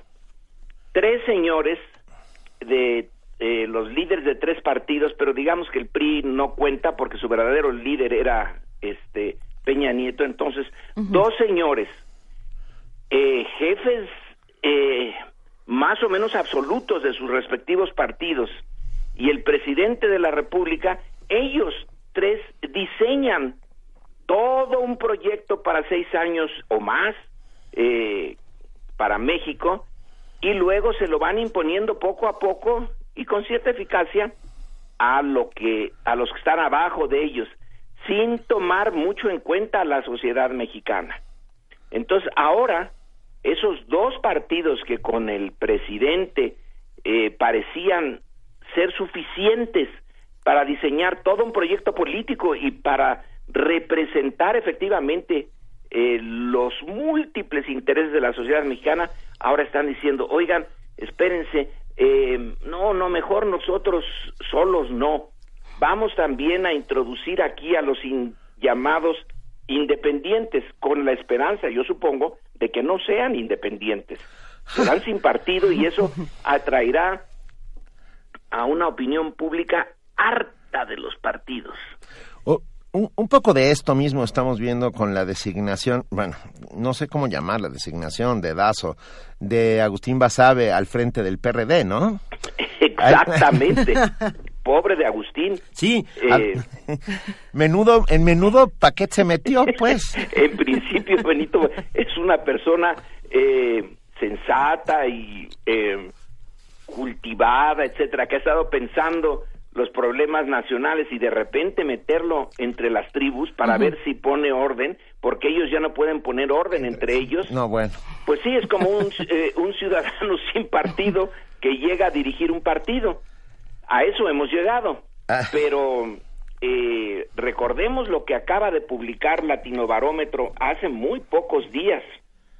Esta encuesta que hace desde hace muchos años en 18 países de Latinoamérica y en donde le una de las preguntas es qué tan satisfecho está usted con su democracia.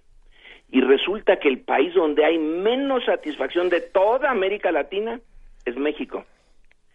Entonces, eh, claro que están eh, pensando en los candidatos eh, sin partido, pero no independientes. Ah, Ahora, a nosotros como ciudadanos, ¿qué nos queda? A mí me parece que es mi opinión personal, que sí, que debe de darse posibilidades a los eh, a los sin partido, pero no tengo eh, muchas esperanzas. Y lo otro interesante es que son las reacciones en contra de las cúpulas políticas son un buen indicio de que algo, algo positivo puede venir por ahí, eh, pero no por los candidatos sin partido, sino por López Obrador, porque realmente le están teniendo un, un miedo que se puede acercar al pánico, porque pareciera ser la, la única opción organizada eh, que la historia reciente de México está descartando a todos los otros. Descartó eh, al PRI, luego puso al PAN, descartó al PAN y el PRI de ahora, bueno, pues Latino Barómetro lo dice a gritos. Sí. Pocas veces se había visto tan baja la, opinión sobre la democracia en México. Lorenzo Meyer, se habla de López Obrador y también están hablando del Bronco. ¿Qué, qué piensas entonces del Bronco? Esa es otra historia. Ahí es donde entramos que necesitamos tener una prueba más clara, más contundente. Beltrones dice ayer, este, cuidado eh, con las broncas eh, y los broncos em, potenciales. El partido, el PRI, debe de detectar de antemano quién se pudiera llegar a salir y evitar que se salga, o sea, eh, darles por su lado, aunque en la tradición priista sería eh, no le hagan caso, ni lo vean ni lo oigan, aquí la voz es la voz del amo, la voz presidencial o en su defecto la voz del líder del partido, la voz del eh, gobernador y listo. Ahora está diciendo, no, no, no, seamos más finos, más cuidadosos, que no nos salga otro bronco. Bueno, eh, se ve que la lección, esa es una de las capacidades del PRI de aprender de las lecciones, puesto que ese partido no tiene ninguna ideología, sino puros intereses, entonces es muy pragmático y está tomando la lección. Pero por otro lado, las eh, personas que están rodeando a Jaime Rodríguez allá en Nuevo León, pues parecen ser básicamente del grupo empresarial. y antiguos miembros del PAN. Entonces, eh, el grupo empresarial de Monterrey estado eh, ligado a quien tiene el poder y en parte quien tiene el poder es porque está ligado al grupo empresarial. Algo ha de haber pasado últimamente que les falló de manera rotunda eh, tanto el PAN como el PRI. Le salieron o muy tontos para gobernar o muy corruptos o la mezcla de las dos cosas. Y entonces ya eh, buscaron una vía diferente. Encontraron a Jaime Rodríguez. Digo, todavía no tenemos las pruebas, los pelos de la burra en la mano, para usar términos del bronco, eh, de que en realidad, pues por eso digo que no son candidatos independientes, sino candidatos sin partido, pero que tiene una especie de protopartido allí con la empresa privada y los antiguos panistas, que son más o menos eh, afines. Entonces, es una eh, posibilidad muy clara que intereses fuertes, muy fuertes, que están irritados por la corrupción, por la incapacidad eh, que muestran los eh, gobernadores salidos de los partidos tradicionales, digan, bueno, vamos a buscar uno que sin que sea diferente en su ideología, o en su visión del mundo, porque a lo mejor ideología es mucho, eh, en su visión del mundo, vamos a apoyarlo y así ganamos dos cosas. Le damos un zape a la clase política tradicional para que aprenda, eh, como dicen, para que aprenda a respetar y eh, además nos colocamos con una persona que va a tener que depender de nosotros de una manera informal, pero ya lo iremos viendo diariamente, semanalmente, le mandaremos nuestras eh, preocupaciones y sugerencias y esperemos que eh, la siga. Si no, bueno, pues entonces tienen la posibilidad de volver al partido tradicional ya castigado y decirle, ahora sí me pones un candidato aceptable. Ahora, también hay los candidatos realmente independientes, como parece ser eh, el, este joven, diputado, claro, eh, Pedro Pedro Kumato, ¿no? Kumato, eh, que salió realmente sin apoyo ni de grupos empresariales, sino por él mismo, y que ese sí está realmente representando genuina, genuinamente el hartazgo de una zona de la eh, sociedad jalisciense. Sí, está, hay una suerte de nuevo gatopardismo promovido por los partidos, ¿no? La lógica de que todo cambie para que siga igual. Eso es lo que me parece con el Bronco. Eh, Exacto. Pero también podía parecer que es realmente independiente en el caso de Jalisco. Eh, Kumamoto, así es. Y entonces, ¿se puede renovar la vida política en México? ¿Tiene remedio o nos vamos a quedar aquí? Muy buena pregunta. Siempre hay que esperar eh, que se pueda renovar, porque si no, eh, eso no tiene sentido. La cosa se está deteriorando a una velocidad eh, impresionante. La idea de muchos, una idea bastante eh, idiota, pero eh, que pareció eh, pegar es que como el PRI sí sabía hacerla, sí sabía, eh, no era honrado, pero sabía mantener eh, a raya al crimen organizado, por ejemplo, porque era en parte pues su servidor y si no servía bien le podían eh, causar problemas duros a ese crimen organizado. Entonces vamos a traerlo otra vez de regreso. Son corruptos, pero saben hacer las cosas. Bueno, nos han salido lo corrupto sí no se les ha quitado. No. Pero lo de saber hacer las cosas se ve que tampoco. Entonces sí, la vida política mexicana está en una crisis. Y si, como se ha citado mil veces, las crisis también son oportunidades. Esperemos que sea una oportunidad. Por otra parte, la ciencia política y el análisis de la política, como ves, muy poco científico, tenemos que esperar, como dice o dijo con mucho tino eh, Maquiavelo, que alguien podrá conocer todas las reglas de la política, pero siempre sale lo desconocido, la fortuna.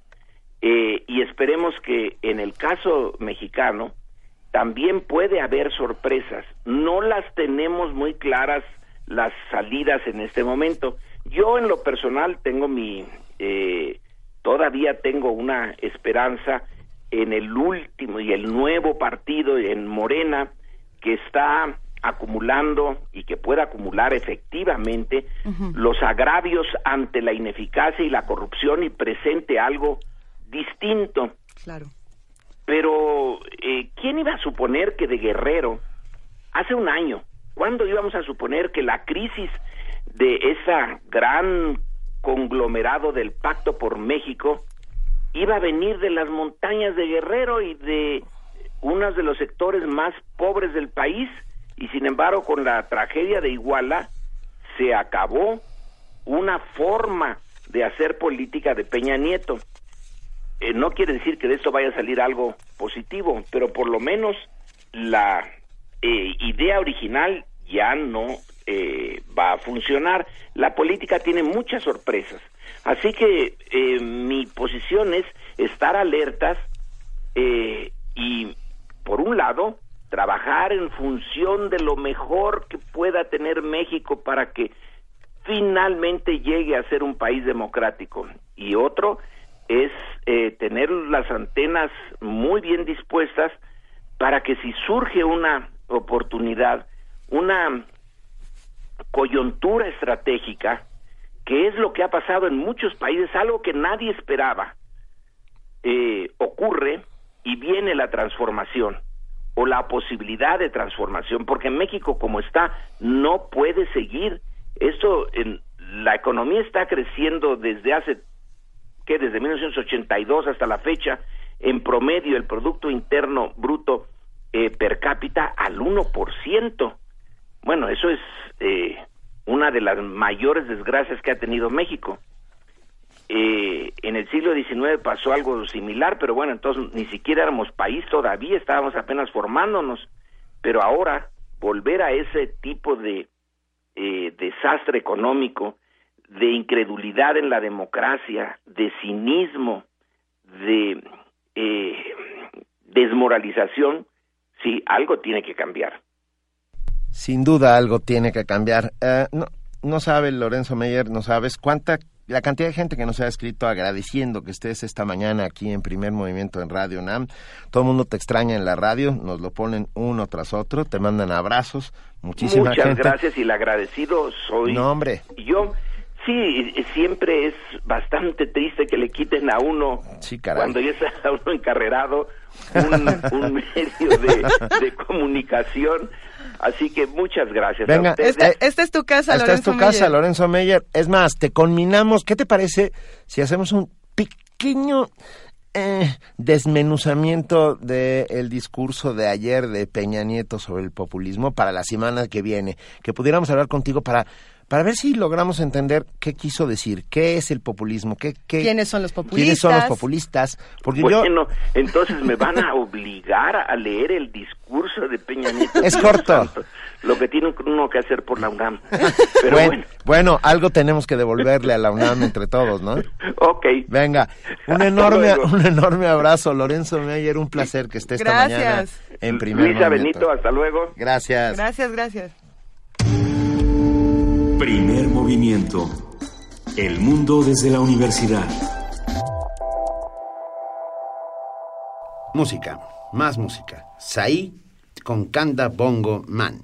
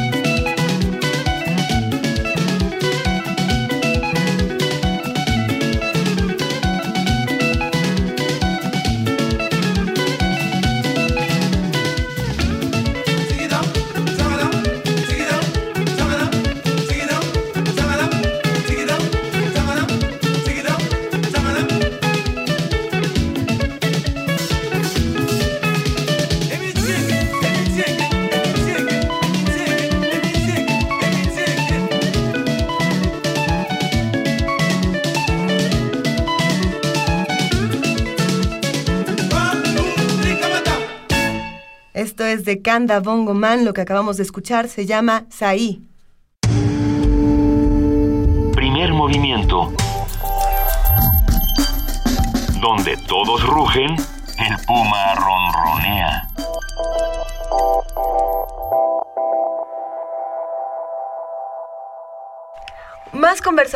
Que tuvimos aquí en primer movimiento, Feliz Navidad, una conversación que particularmente nos divirtió y que además hizo que le lanzáramos un tweet al presidente de los Estados Unidos fue la que tuvimos con Alberto Candiani. Él es conductor de Resistor dentro de la barra de nocturna Resistencia Modulada aquí en el 96.1 de FM y ha estado varias veces con nosotros en el programa platicando de las tendencias sociales a través de, la tecnología, de los movimientos que se están dando a partir de redes sociales. Y bueno, eh, Twitter eh, no fue la excepción. Obama sacó su cuenta el año pasado llamada arroba POTUS. ¿Lo recuerdan? Claro que sí. ¿Cómo olvidar ese momento cuando eh, le mandamos nuestro tweet que decía primer movimiento te saluda? POTUS, primer movimiento te saluda. ¿Por qué no hacerlo? ¿Por qué no, ¿Por, qué no, ¿por qué no volverle a escribir Merry Christmas, POTUS? Somos un programa muy serio en cuanto a a cómo abordamos los temas, no, bueno, ah, a cómo abordamos los temas, a los especialistas que nos acompañan.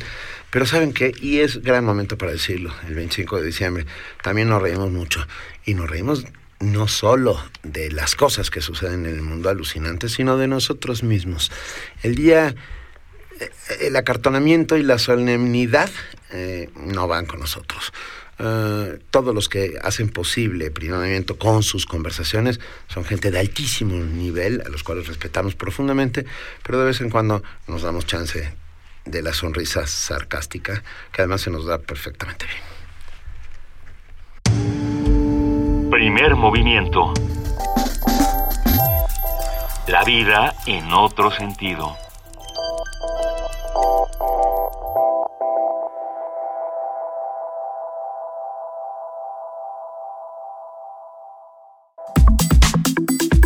Nota Internacional.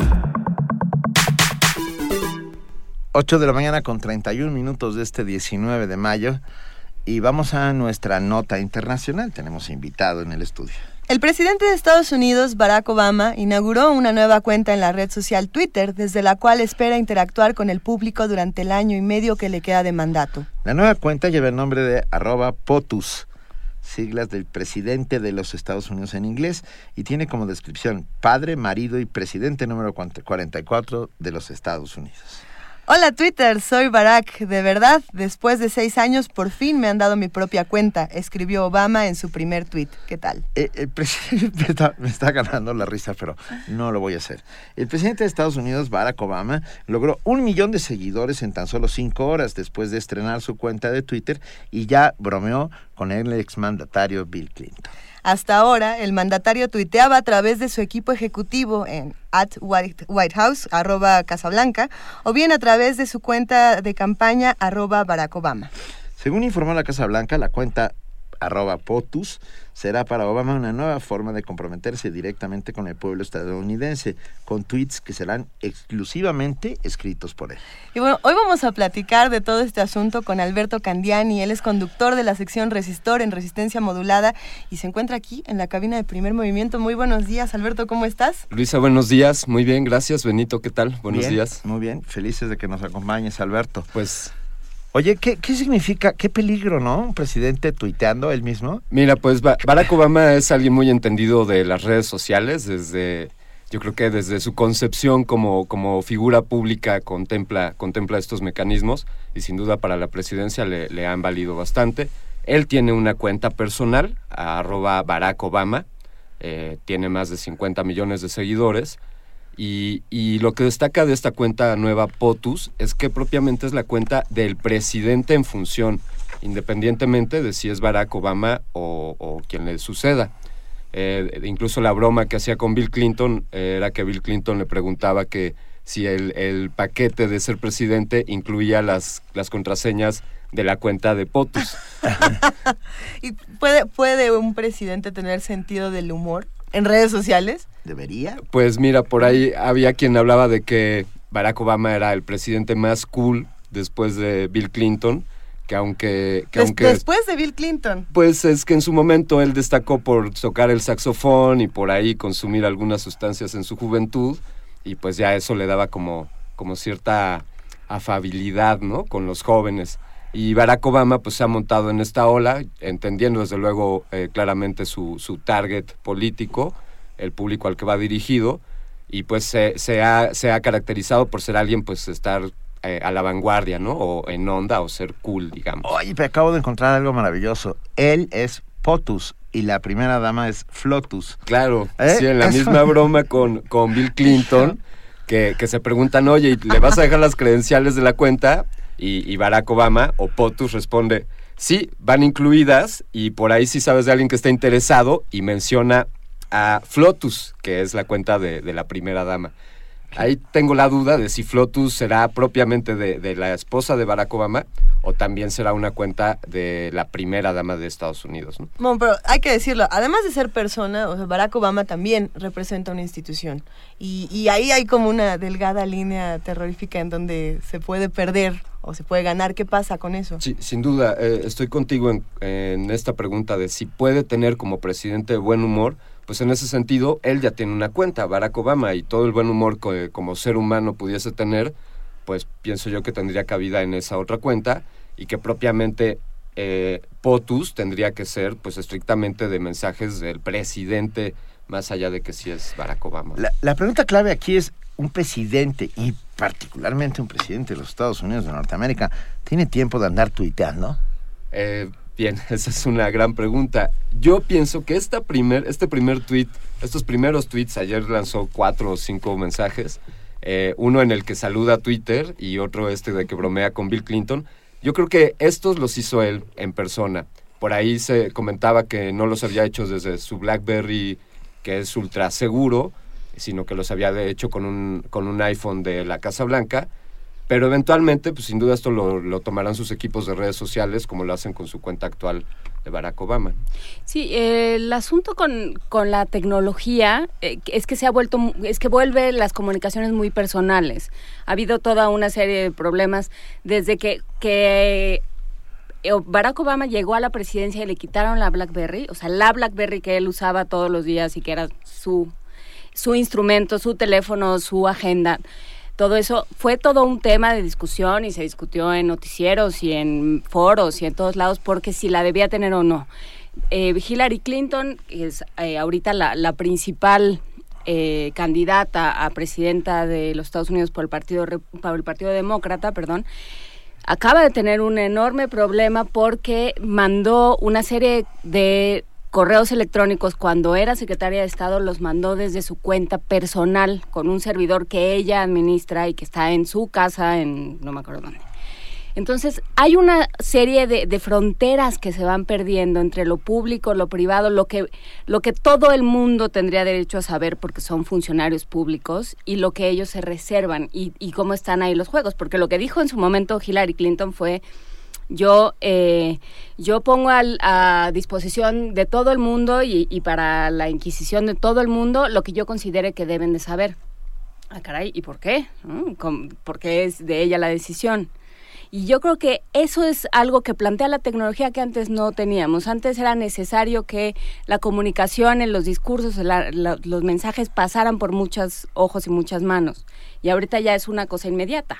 Sí, la, frontera entre, entre el personaje público y, el ser humano eh, privado, digamos, pues se puede diluir, ¿no? Eh, yo pienso que se deberían de manejar pues de manera separada. Así, la cuenta del presidente es una y la cuenta de eh, la persona que sea el presidente es otra, como Hillary Clinton debió haber hecho con su cuenta de correo electrónico, ¿no?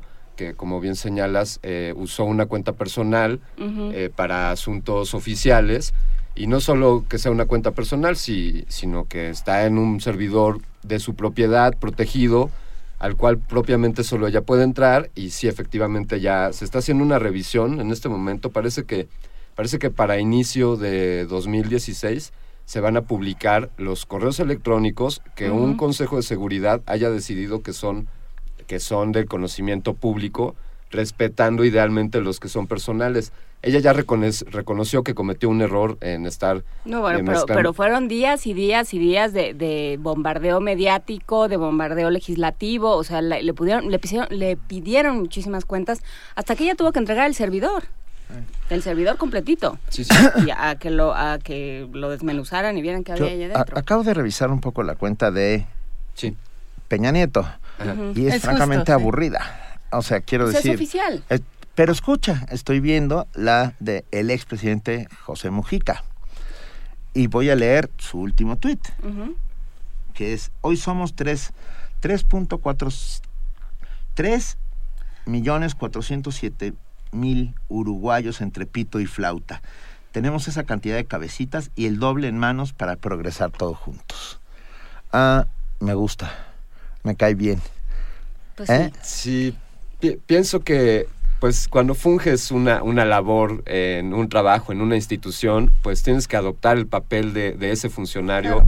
Es decir, entras a un trabajo donde te dan un correo electrónico, fulanito de tal, arroba la empresa en la que trabajas, y entonces ese correo lo deberías de utilizar meramente para cuestiones del trabajo que estás desempeñando, a reserva de que por otro lado tengas tu cuenta personal, y eventualmente, pues si eres la misma persona, uno puede servir como plataforma mediática para para el personaje, pero, pero no debería ser la función, ¿no? Deberían de mantenerse como temas separados, como bien hace aquí eh, arroba EPN, que es su cuenta personal del señor Peña Nieto, y hay una cuenta de la presidencia. Ahora bien, por un lado está la cuenta de, Enrique Peña Nieto, la cuenta POTUS, también está la cuenta de Mujica y, de todas las figuras públicas que ya tienen sus cuentas oficiales en Twitter. Pero también lo interesante es ver cómo reaccionan los tuiteros con estas cuentas, ¿no? ¿Cuál es la relación? Estaba viendo en este momento la cuenta de POTUS, la cuenta de Barack Obama, y cada 30 segundos hay 40 nuevos tweets, ¿no? De menos. nada más estaban actualizando y 40 nuevos tweets, 40 nuevos tweets. Eh, y casi todos, bueno, así nada más pasándole, son eh, como algarabía, fiesta, ay, Obama, y, bueno, en, México es algo completamente distinto. En México eh, la cuenta de EPN se usa para muchas otras cosas, como para cuáles, Alberto. Eh, bien, pues esta, tiene esta ventaja Twitter de, de la comunicación. Ajá, o sea, si, si yo te... Si yo te sigo y tú me sigues, podemos comunicarnos de manera, de manera directa, ¿no? En mensajes privados pero si solo una persona, una parte sigue a la otra, pues puedes hacer una mención de esa otra. Entonces todos en, teoría podemos, no en teoría, en la práctica podemos mencionar a EPN o a POTUS y agregar un mensaje o un hashtag en protesta o en aprobación o lo que sea. Eh, ya es cuestión de cada uno de estos eh, poseedores de estas cuentas si leen esas menciones. Es decir, yo puedo mencionar a POTUS en un, en un tuit en este momento. Mencionamos POTUS, primer movimiento, saludos, ¿no? Y, le va a poder muchísimo, se va a poner súper contento. en este momento lo vamos a hacer. Acaba este de subir a la cuenta de POTUS, sí. Der Teufel, un, un mensaje que dice, en solo dos días en Twitter, POTUS tiene casi dos millones de seguidores. Yo llevo aquí seis malditos años. Eso sí, eso no se vale. ¿Eh? Pero bueno, nos dice Juan Ramírez Marín, y, sería un poco eh, en respuesta a esto, Dice, sean más cool. Si, si Obama tuitea, pues qué bueno. Ustedes añoran la presidencia imperial. No, no es que la es que no. se nos ha ido. Pero, no, yo lo que iba a decir es que lo que Natura no da, Twitter no lo presta. Ni, Twitter ni, Salamanca. Ni Twitter ni Salamanca lo prestan. O sea, la ventaja que tiene Obama es que, como decías al principio, Alberto, es de mente muy ágil, es cool. Sí, sí. Y es, es enormemente carismático. Y bueno, pues si eso no lo tienes, o sea, lo que leíste de Mujica, perdón Benito, pero creo que ni Enrique Peña Nieto ni su gabinete completo pueden, o sea, no, la, Porque les falta sentido el humor. Y gramática, corazón. Ah, bueno, sí. A ver, ¿por qué, ¿por qué se hacen estas cosas? ¿Por qué Barack Obama a un año y medio de irse? Porque puede pero porque puede, pero también porque, o sea, porque la simpatía de Barack Obama en Estados Unidos no estaba muy bien parada con todo lo que había ocurrido en Ferguson, en Baltimore, en muchísimo, recientemente todo, o sea, hay una violencia que está pululante, respira en Estados Unidos y de pronto Barack Obama saca este tweet, esta cuenta de Twitter y, es eh, simpaticísimo. sin duda para él han decrecido los niveles de aprobación. Eh, yo te diría que puede ser eh, también parte de estrategias de los demócratas para ir allanando el camino. Eh, si Hillary es la principal candidata, bueno, aún no es candidata, pero es la, la posible principal candidata para sucederlo, pues tienen que ir pues aminorando este impacto negativo que, que, está dejando Obama. Finalmente, pues él ya se va, ¿no? Él ya cumplió sus ocho años, va a cumplir sus ocho años, entonces... Sí, y pues lo, lo que dicen siempre, pues ya no va a tener otro trabajo. O sea, ya, ya dejó de, ya no va a volver a competir para un puesto ya, Entonces, ya puede jugar eh, a construir una, una nueva idea, ya puede, eh, digamos, ya se aventó todas las broncas que se iba a aventar, ya, ya nadie, a nadie le importa, nadie lo toma muy en cuenta. Y más bien, pues puede ir eh, dejando un buen sabor de boca. Incluso en su primer tweet, pues salude a esto, a que después de seis años de pedirla o de intentarlo, por fin le dan permiso para tener una cuenta de Twitter como, como presidente. ¿No? Es, eh, ahí podemos pensar en la importancia de las redes sociales y en el poder que tienen sobre todos los ciudadanos, ¿no? En, en cómo el sentido del humor, la simpatía, se puede conseguir a través de un teléfono inteligente que tiene una aplicación y de pronto, una vez más, ya tengo millones y millones y millones. ¿Sí o no? Luego, solo son inteligentes los teléfonos. Luego los teléfonos más, inteligentes, que, los Ahí está la pregunta. Pues es que tristemente, queridos amigos, eh, pues la mercadotecnia, el ser cool, el estar más guapo, pues parecen ser hoy día eh, factores más importantes para que las democracias tomen sus decisiones, cuando deberíamos de no perder el foco y mantenernos en las propuestas, en quiénes son estas personas, por muy guapos, por muy eh, casados con actrices o lo que sea, ¿no? Los tres han usado la palabra cool. Yo quiero que me digan a qué se refiere. Sencillito carismático. Fresco, Yo soy cool, ser cool es ser este, fresco. Contesta. Soy eres muy cool, Benito. Gracias. antes de que conteste la amargada. Aquí dicen que sí. Aquí dicen que sí. Soy cool y toda. Voltea, querida. Para... La cabina dice que eres muy comprados, Benito. La cabina dice que primer movimiento es cool. Resistencia modulada. somos ñoñísimos. ¿Cómo vamos a ser cool? Somos lo más ñoño. Lo que pasa es que pues ya ser ñoño ya habíamos quedado, pero eso lo defendemos tú y yo nada más. No, no, pero Juan Inés, yo creo que ahí está el punto, en que lo cool no esté separado de, lo, ñoño. o de lo que hablamos aquí. Pues primer movimiento o estas plataformas están dedicadas a un auditorio inteligente que nos pone atención, que se quiere informar y no a un auditorio que está en y aguerrido, ¿eh? ¿no? Y aguerrido. Entonces, porque esa es otra de las enormes, mm, no sé si son virtudes, pero Twitter es un lugar de aguerridos, sin lugar a dudas. Mucho más que Facebook o cualquier otra otra plataforma. lugar de causas. En, Twitter eh, hay hachas y martillos, pues, constantemente. Sí, es, es, una, es una cancha en la que podemos jugar todos eh, pues al mismo nivel. Eh, como hicimos ahora, mandamos un mensaje al presidente de los Estados Unidos desde esta cabina y le podemos decir cualquier cosa. ¿Lo mandamos o lo van a mandar? Eh, por ahí por, por ahí por ahí veremos qué ha pasado con los saludos que se le mandan a, a Potus. Pero a ver, y nada más para ir cerrando este tema, creo que la Casa Blanca, creo que Barack Obama, todo se hace por algo.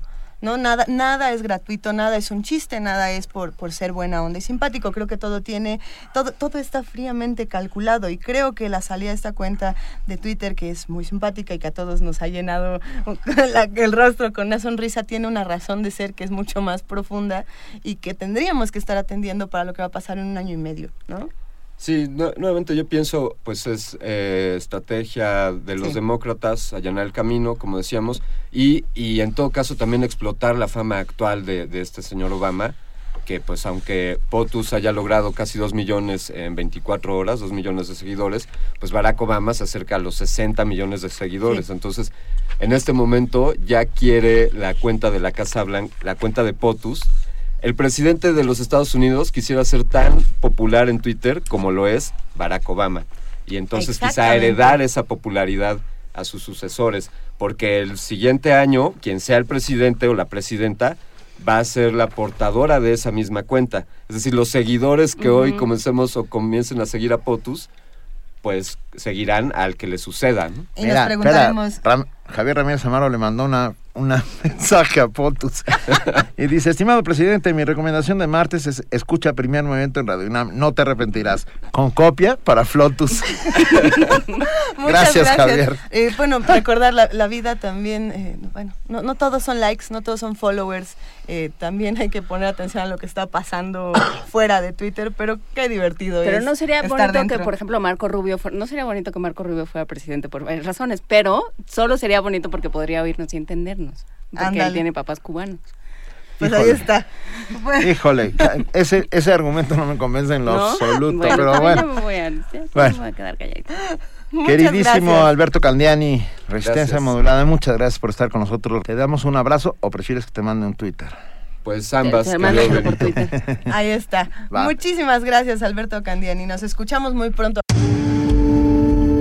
Primer movimiento donde la raza habla.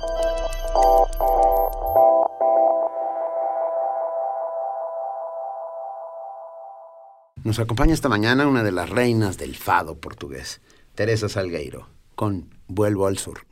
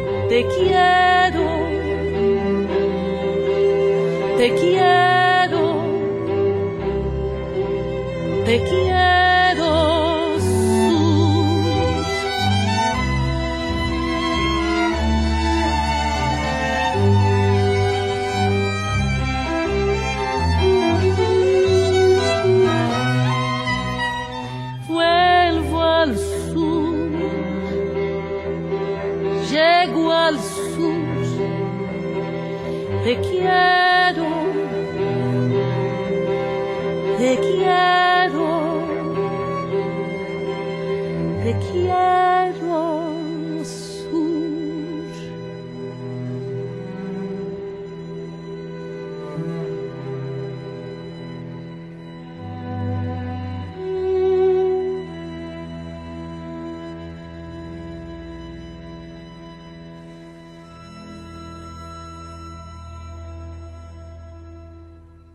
Nosotros acabamos de escuchar Vuelvo al Sur con Teresa Salgueiro. Primer movimiento. Para afinar el día.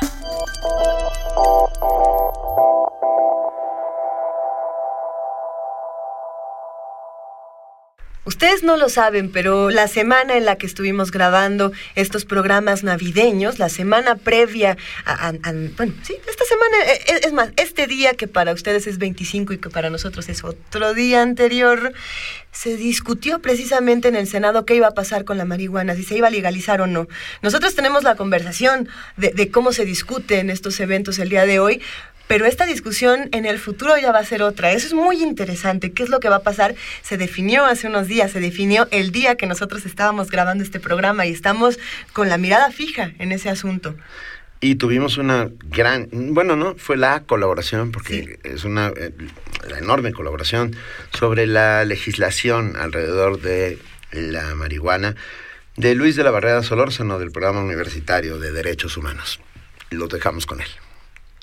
Ya tenemos en la línea al doctor Luis de la Barrera Solórzano del Programa Universitario de Derechos Humanos. Muy buenos días, Luis. Gracias por estar con nosotros. Todo lo contrario. Muchas gracias a ustedes. Buenos días. Buenos días, auditorio de Radio, eh, de Radio UNAM.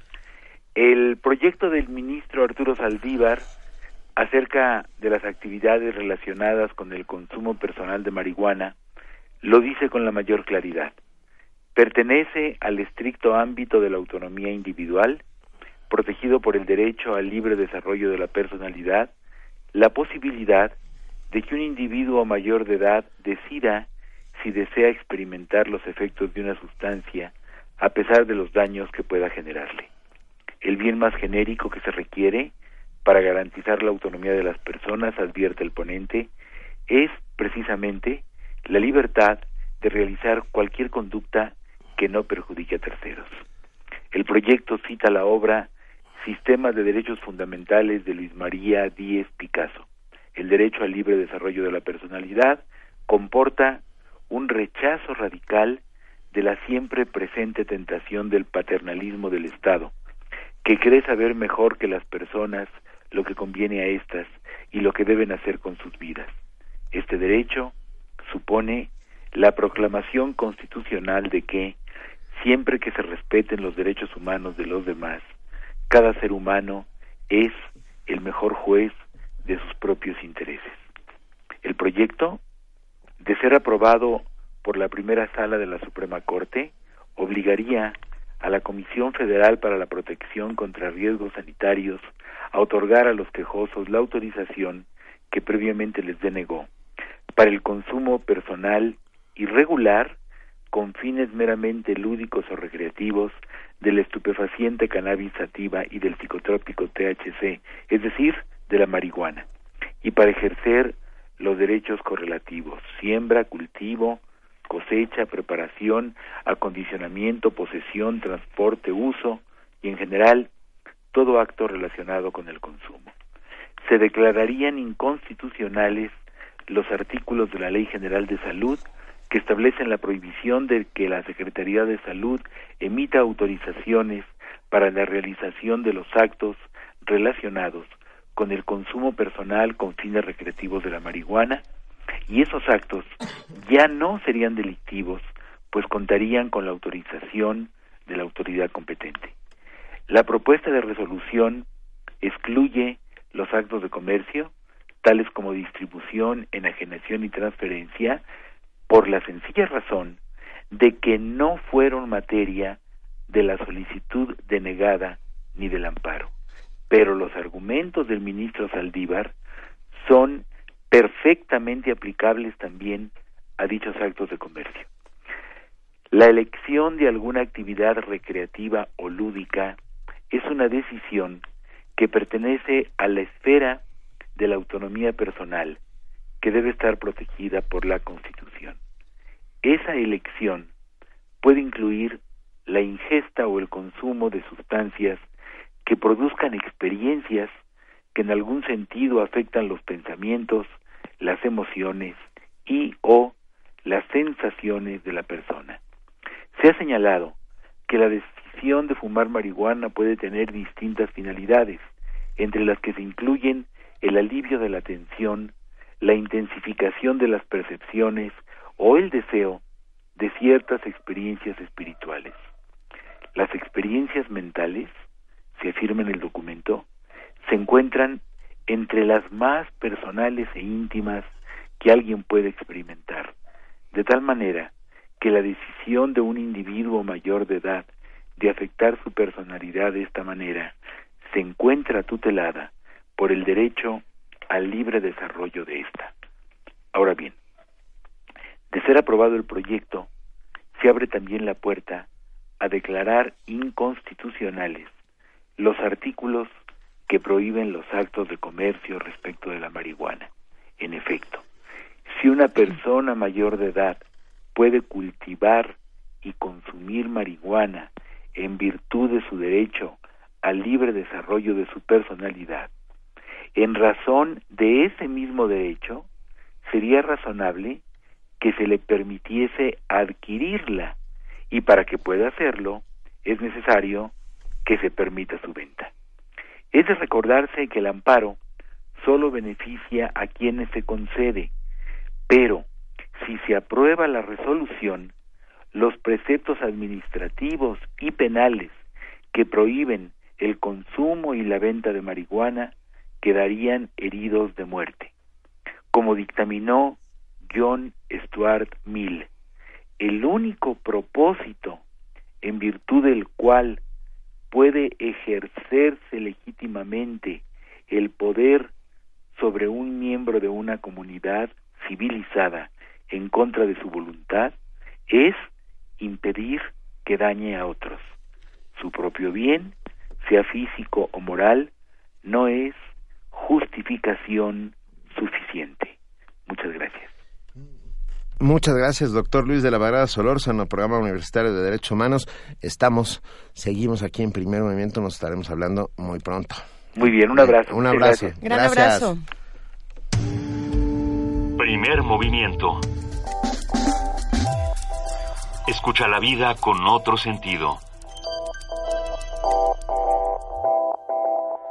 Vamos a escuchar Coedini con Ivonne Chaca Chaca.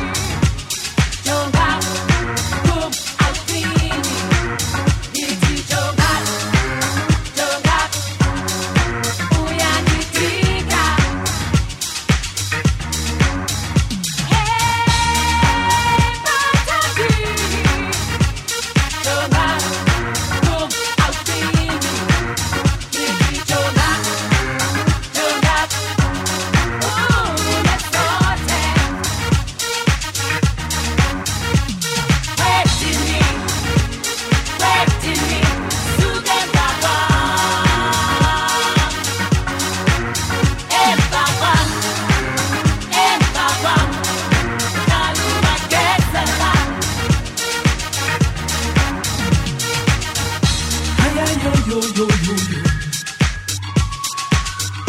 Ay ay yo yo yo yo.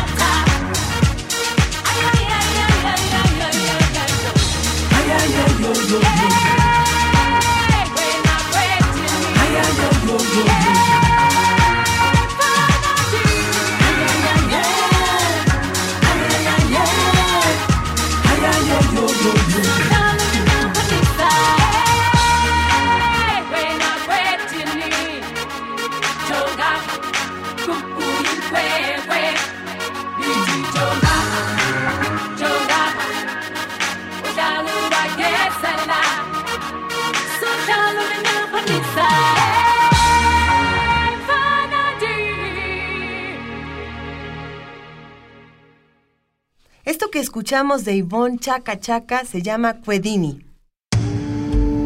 Primer movimiento. La vida en otro sentido.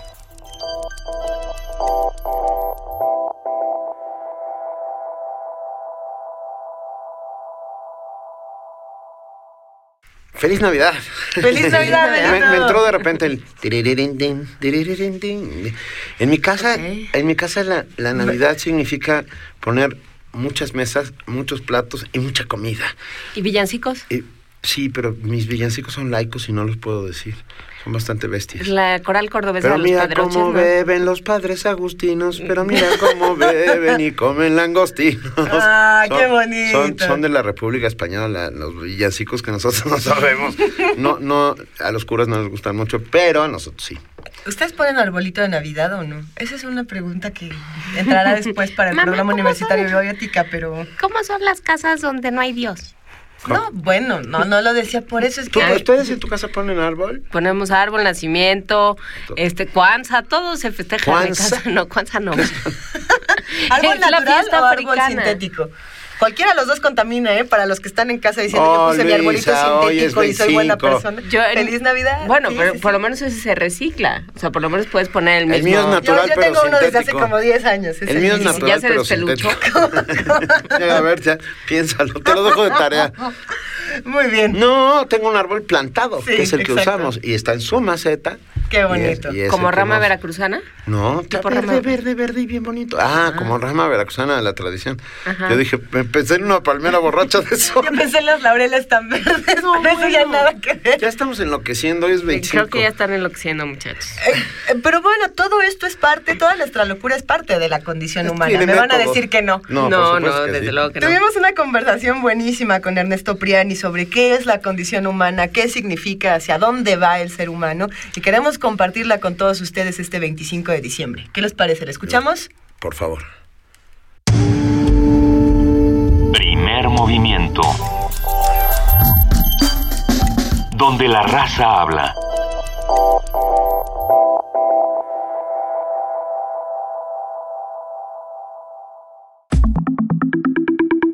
La mesa del día. El concepto de condición humana tiene una larga tradición en la filosofía. Expresa una manera de estar en el mundo específica, viviendo y actuando en él. Fue Montaigne quien empezó a hablar de la condición humana cuando afirmaba que, cito, cada hombre lleva la forma de la humana condición.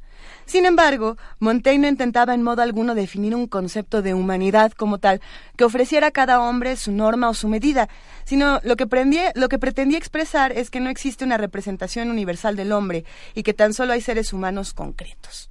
Ahí está. Y bueno, al- a, raíz de unas declaraciones recientes del presidente Peña Nieto, que ahora vamos a escuchar, pues nos surgió esta inquietud de, de de- de platicar qué es realmente la condición humana y si tiene algo que ver con la manera en la que en la que lo pone. Entonces, bueno, pues escucharemos este audio y después platicaremos con, eh, con Ernesto Priani Saizó. Él es eh, doctor, filósofo y humanista digital, profesor de la Facultad de Filosofía y Letras de la UNAM. Se ocupa de la filosofía del Renacimiento y de la utilización de herramientas digitales para su estudio. Muchísimas gracias por estar con nosotros, Ernesto Priani. No, al contrario, muchas gracias por la invitación para un tema tan provocativo. Tan ¿Está- provocativo ¿Estás listo para bonito. escuchar el audio que tenemos Por preparado? supuesto. Venga, vamos a escucharlo.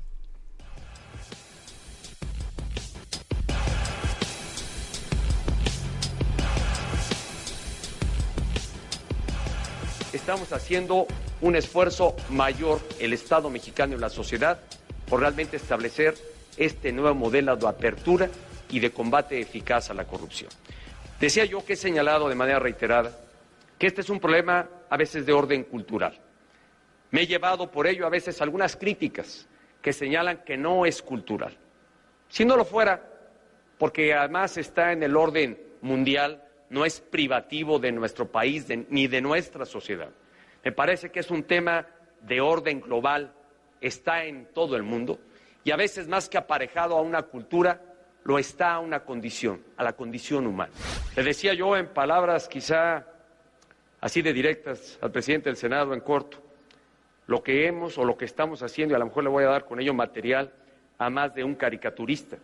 Pero el Estado mexicano y su sociedad lo que estamos haciendo es domar auténticamente la condición humana, llevarla por nuevos caminos, estableciendo parámetros, estableciendo límites, controles, obligando a la apertura y a la transparencia. Estamos auténticamente estableciendo nuevos paradigmas. Y lo más importante, no lo está haciendo solo el Estado mexicano y su sociedad. Le acompaña la participación activa de la sociedad civil.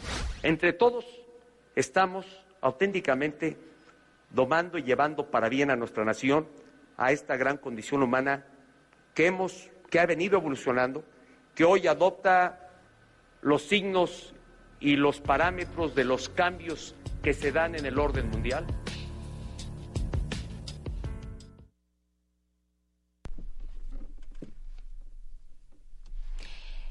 Pues sí, estamos domando a la condición humana, o eso es eh, por lo menos lo que dice el presidente Ernesto eh, Enrique Peña Nieto. Nos dejó sin palabras un poco. No, no, no, al contrario, nos dejó con muchas palabras, no por, no, no por este hacer un análisis de, de, la retórica ni de, ni de la forma en la que se construye el discurso, sino a mí me gustaría más que jugáramos que, tomáramos este balón y, lo regresáramos diciendo, realmente eh, hay en la filosofía hay antecedentes, se puede pensar que somos intrínsecamente buenos, intrínsecamente malos. Hablábamos de Montaigne en la introducción, pero yo creo que, que es un tema que ha preocupado a, la filosofía desde, desde el inicio, ¿no? Los hombres somos buenos o malos, hay que domesticarnos, hay que dejarnos ser.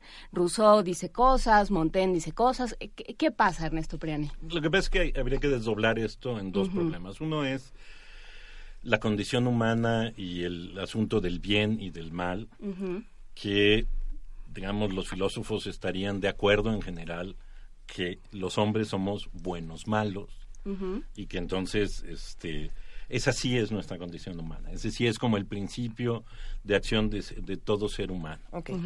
Pero otra cosa es la corrupción. Es decir, eh, esta asimilación eh, de la corrupción al, al bien o mal del, del ser humano es lo que puede resultar un poco más cuestionable, porque la corrupción tiene que ver con la construcción de instituciones, con el saltarse reglas institucionales, con el no respetar con el saltar acuerdos sociales, ¿no? Exactamente, ¿no? Y entonces ya no es solo la condición humana, es la condición humana social y la y, y, digamos la forma en que el hombre interactúa con con la vida social, lo que haría problemático esto. Ahora, por supuesto, a mí me sigue pareciendo que nos hace falta en México hacer una reflexión sobre la corrupción. Porque efectivamente la denunciamos, la destacamos, la, la, notamos, pero es curioso que solo el presidente tenga una tesis sobre la corrupción, que podemos, por supuesto, desmenuzar, desmenuzar atacar, discutir, pero lo interesante sería, si no es la condición humana, entonces, ¿qué es la corrupción?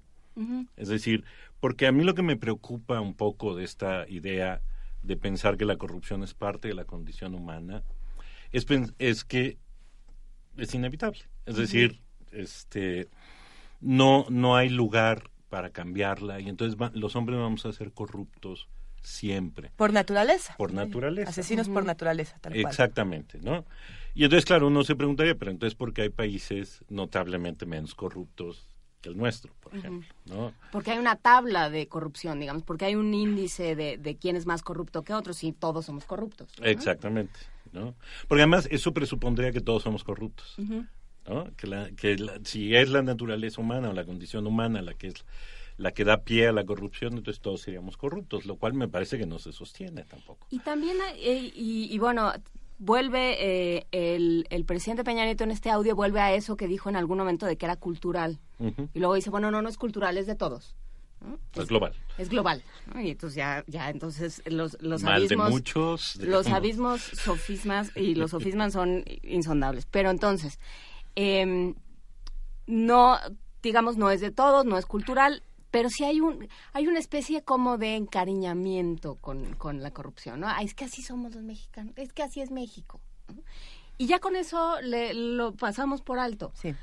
Entonces, desde el punto de vista de la filosofía, ¿qué pasa cuando uno dice, pues así somos en México?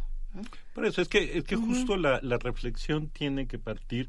Es, es muy curioso porque la filosofía en México, por lo menos buena parte de la filosofía en México en el siglo XX, se dedicó a caracterizar cómo éramos los mexicanos. Que a mí me parece, digo, yo entiendo por qué en ese momento la aproximación era esa y había una necesidad de describir la naturaleza del mexicano en comparación con otras culturas para formar una identidad y construir una, una imagen de nosotros. Pero el problema de esa aproximación es que al mismo tiempo que se iba describiendo quién era el mexicano, se iban estableciendo como patrones de conducta que nos definen respecto a los demás. Y aunque en ningún momento se definió la corrupción así, con esos términos, como parte de la condición del mexicano, está sugerida en todos La picardía. Es la picardía, es la capacidad de engaño, es este el, el, simular, el adino, o sea, está además está presupuesta como un problema heredado por la conquista.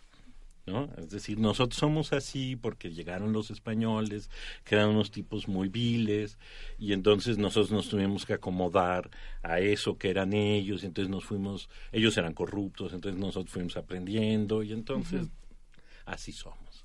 Pero a mí me parece este, que incluso esa aproximación, es decir, la, la idea que la filosofía ha tenido de querer construir la imagen del mexicano, forma parte de los problemas para, para decir que la corrupción en realidad tiene que ver con otra cosa diferente que con, la, con ser mexicanos. ¿Y cómo habría que construir esta idea? ¿Desde dónde habría que empezar? O sea, ¿cómo, ¿dónde está la filosofía? O sea, retomando esto que dice, sí, en el siglo XIX y buena parte del XX se empezó a discutir entre filósofos qué es ser mexicano. ¿Dónde está ese tema ahorita? ¿O ya se disolvió? Pues mira, hace relativamente poco se retomó este, una, una idea este, de ser mexicano, pero en realidad suena ya un poco anacrónico, es decir, suena un poco ya desfasado querer definir en este punto qué es ser mexicano, porque ahora nos encontramos, y creo que parte de la reflexión que hace el, presidente apunta también en este sentido, ya somos globales, es decir, ya ser mexicano es menos importante que ser ciudadano del mundo. Y, nos damos cuenta porque todos los problemas locales son problemas globales. Es decir, la corrupción en México o los efectos de la corrupción en México no tienen que ver solo con la condición de los mexicanos, sino con la actuación de cárteles internacionales, con la este, aparición de grupos que tienen que ver, este, o cosas que están pasando en otro lado del mundo, para, para decirlo así. Entonces, ¿cómo nos pensamos en este contexto global? Es decir, ¿cómo este, con la ¿Qué papel elegimos también? ¿Qué papel queremos tener? Es decir, ¿queremos seguir siendo el granito en el arroz, por ejemplo?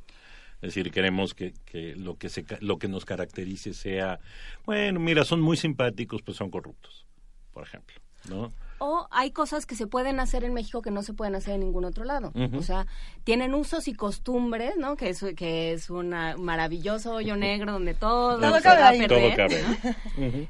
Pienso en OHL.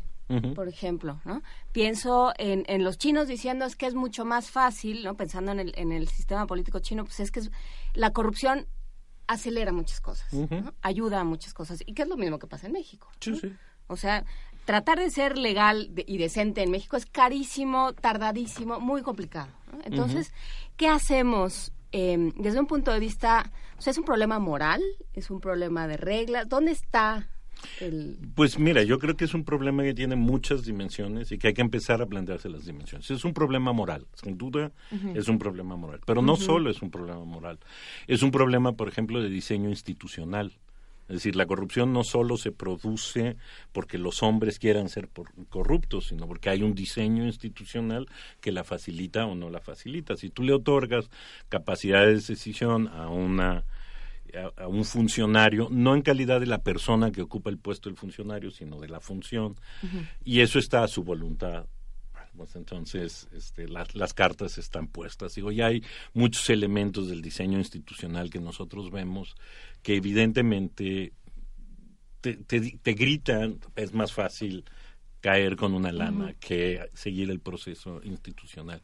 Entonces, una parte son estos procesos institucionales, la otra parte es también una reflexión social muy amplia acerca de, cómo queremos ser en el futuro, cómo queremos ser en el contexto global, cómo queremos ser para nosotros, ¿no? Pensando en eso, por un lado tenemos al presidente diciendo los mexicanos somos naturalmente corruptos, ¿no?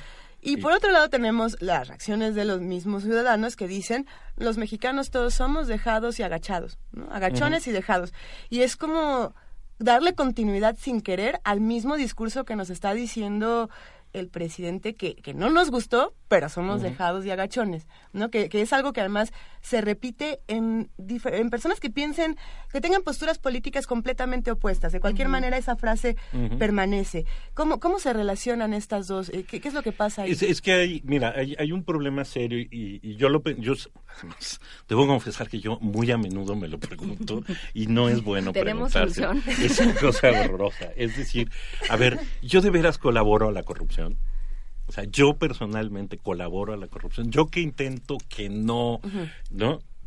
Y es que es, la verdad un paradigma que te vuelve inescapable de Exacto, ¿no? Y entonces, una forma de escapar a él, es decir, es que yo no colaboro a la corrupción, pero yo no hago nada. ¿No? O sea, este, lo autorizo como pasivamente, que es un poco la escapatoria de la que estás hablando tú ahorita, ¿no? Como decir, bueno, pues yo no soy corrupto, pero no puedo hacer nada, ¿no? Y claro, este, pero por otro lado también uno tiene que pensar en un sistema que es corrupto, es muy difícil, o sea, no es una cuestión de voluntad, es decir, de nuevo, no es cultural, o no podemos pensar que es algo que nos enseñaron, es algo que está armado constitutivamente en nuestras instituciones y en nuestras relaciones sociales. Entonces, no hay que dominar la condición humana, lo que hay es que hay que cambiar la, estructura este, del respeto a las reglas. Digamos, pasa por, un, por una cuestión de educación, pero pasa también por una cuestión, eso, de cosas tan sencillas como hacer que una regla se cumpla. Siempre porque el problema es ese. Y que si no se cumple haya una, sanción siempre. Siempre para el que no la cumple, ¿no? O para que el que deja que no se cumpla, etcétera. Ahí es donde, justo es donde uno se da cuenta que eso no, este, no existe, ¿no? O donde siempre hay, es decir, siempre hay una fila de gente que está esperando recoger la leche, pero hay alguien que llega antes y, la, y se la lleva y no hace la fila, en fin, es decir, todo este tipo de cosas forman parte pues del diseño institucional y de la forma en que nosotros aprendemos a vivir dentro de ese diseño institucional. Y de un presupuesto, digamos, una premisa de el que sigue las reglas es que es tonto. Exacto. Las reglas son para los tontos, para los dejados, para los que no son suficientemente hábiles, ¿no? Hay una, digamos, una gratificación, eh, pues, eh, cultural a, la gandalle, por, ponerlo en términos mexicanos, ¿no? Al, que, al que se pone más vivo, al que se salta la fila, al que dice pues, yo por qué, ¿no? Entonces, ¿cómo, ¿cómo, se mueve? Pensando en la formación del individuo, pensándonos como universidad. Ya hay instituciones de educación superior eh, dedicadas a negocios, a gobierno, tal, que ya eh, tienen materias de ética, tienen este, esta idea de, bueno, hay que, hay que formar no nada más a los técnicos, sino hay que este, meterles algún tipo de, filosofía, aunque sea a, este, a pescozones. Porque, bueno, hay, hay casos. ¿no? se, conocen, uno que ha conocido a los maestros sufren como, como condenados. Uh. Pero, ¿cómo se hace? ¿Cómo se, cómo se educa moralmente a un, a un conjunto de personas, a una sociedad? Es que tiene que ser parte de un acuerdo social. O sea, no es un asunto yo, yo aquí escaparía un poco eh, de este problema. Por ejemplo, Samuel Ramos pensaba que la función del filósofo en México era enseñarle a los mexicanos cómo deberían de cómo deberían de comportarse y cómo deberían de ser y cómo deberían mejorar. ¿Y quién y quién hace el manual? Por eso, por eso. don Samuel Ramos digo Claro, bueno, pues él lo intentó, ¿no? Pero este yo escapo de esa posición. Yo, yo no creo que sea al porque claro la visión del filósofo como educador es una cosa que en la tradición mexicana por lo menos de finales del siglo XIX al día de hoy es como muy potente no los filósofos enseñamos. Yo escaparía de eso. O sea yo no creo que sea un problema necesariamente educativo de alguien que tiene que enseñar a los otros. Tiene que, que empezar siendo un acuerdo social que me parece que no existe. Es decir me, eh, hace no mucho, Nexos publicó una, eh, una larga encuesta cuya conclusión, a la conclusión que llegaban Nexos es que los mexicanos éramos liberales. Liberales porque preferíamos el interés particular al interés colectivo. Ese era básicamente. Y entonces el, el, Nexus lo que hacía es asimilarlo a cuestiones de carácter económico. Pero me parece que la encuesta revelaba otra cosa. La encuesta revelaba que los mexicanos no estamos de acuerdo como con el pacto social y entonces no queremos o pensamos que no es la sociedad sino el individuo y su familia quien tienen prioridad sobre todo lo demás. Es decir, es nuestro pacto social es un pacto social muy extraño. ¿no? Pensemos, o sea, yo sigo pensando que un ejemplo claro de ese pacto social son los Moreira, ¿no? En donde, bueno, pues literalmente hicieron acopio de todos los beneficios del gobierno por dos generaciones en, su beneficio personal y punto. Y el de sus cuates. Y sí, por eso, ¿no? sí, su, familia. Su familia, su grupo, además, enfáticamente la familia, digo, que luego repartan a otros por ahí. por ahí, Pero es la familia. ¿Qué clase de concepción de la sociedad tenemos para que eso sea específicamente así? ¿No? Para que lo pensemos así. Y para que de alguna manera hayamos aceptado que el pacto social mexicano es yo me quejo, ¿no? Tú me robas, yo me quejo. Y ya, ¿no? Mientras podamos seguir en este en, esta dinámica. yo no creo que sea tú me robas, yo me quejo, es tú me robas y ninguna institución me da una opción para que pueda hacer algo más que quejarme. Ahí está. Y eso creo que tiene que ver con el diseño institucional que estábamos hablando antes de, llegar Pero, aquí. Pero eh, Hablábamos, no, escuchábamos hace unos días esto que decía eh, Pilar, Pilar del Río, la, viuda de Saramago, que decía, a ver, ya tiene que haber, en este tipo de sociedades ya tiene que haber una complicidad, hasta cierto punto, por más que nos duela como sociedad y como sociedad civil y desde la universidad, ya hay una complicidad, o sea, ya hay un pacto. Ya, y para un pacto, pues, es, de dos. Entonces, ¿desde, dónde empieza uno? ¿Cómo se desarma esta, bomba, esta bomba de tiempo? Por eso, yo sigo pensando que hay que empezar redefiniendo el pacto. Ahora, claro, la pregunta ahí es quién redefine el pacto. O sea, ¿quién de todos redefine el pacto? Entonces, claro, el problema es que tenemos muchos agentes para, para pactar, ¿no? Este, es, es muy chistoso cómo lo frasea el presidente, cómo frasea todo el proyecto del sistema anticorrupción del presidente, pensando que crearon un sistema para dominar este, bajas pasiones, porque la verdad es que creo que eso es lo que... lo que, estaba reverberando en la cabeza. exacto, ¿no? Bajas pasiones. Nos tenemos que dominar, porque es que las ganas que tenemos todos de tener una casa blanca es tan amplia. De casarnos con la gaviota. Exacto, es tan, tan así irresistible que nos tenemos que dominar, ¿no? Pero obviamente lo que revela ahí, de nueva cuenta, es que es algo que me parece que es muy característico de México desde la revolución. Pensamos que si hacemos leyes, resolvemos las cosas, ¿ya? Es decir, entonces, las leyes son de vanguardia, eso es divertidísimo. Nuestras leyes son de vanguardia, nuestras leyes son ah, mejores que todas las demás. Nosotros ya dimos el paso, sí, pero no pasa nada, ¿no? Ah, pero vamos engordando fojas. Fojas y fojas y fojas, ¿no? Y siempre pensamos que entonces responsabilidad de los gobernantes el poner los controles y crear las condiciones para, ¿no? Y no hay una discusión social de que no nos gusta. Digamos, así como uno personalmente de pronto puede decir que no me gusta de mí, ¿no? Uy, peso mucho, o traigo el pelo largo, en fin, lo que sea, ¿no? Este, o soy de mal carácter, como quieras. Como sociedad podríamos decir, no nos gusta ser corruptos. No nos gusta que se nos conozca por corruptos. Y además que se nos conozca. Ser el primer lugar en los índices de corrupción, de transparencia internacional y todas estas cosas. Y que sea una cuestión que emerja incluso en conversaciones cuando tú estás haciendo cosas en el extranjero y que sea un tema que siempre se ponga en la mesa, ¿no?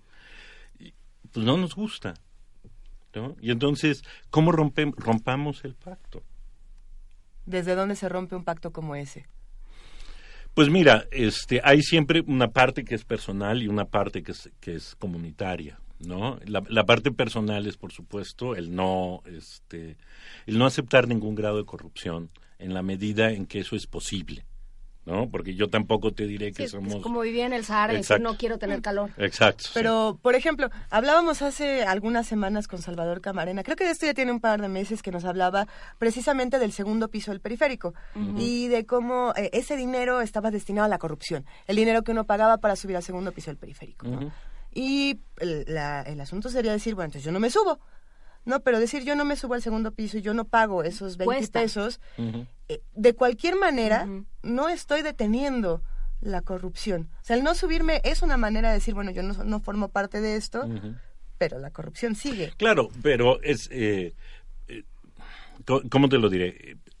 Individualmente es poco lo que vamos a hacer, salvo, digamos, insisto, no prestarnos abiertamente a la corrupción. O sea, no podemos evitarlo.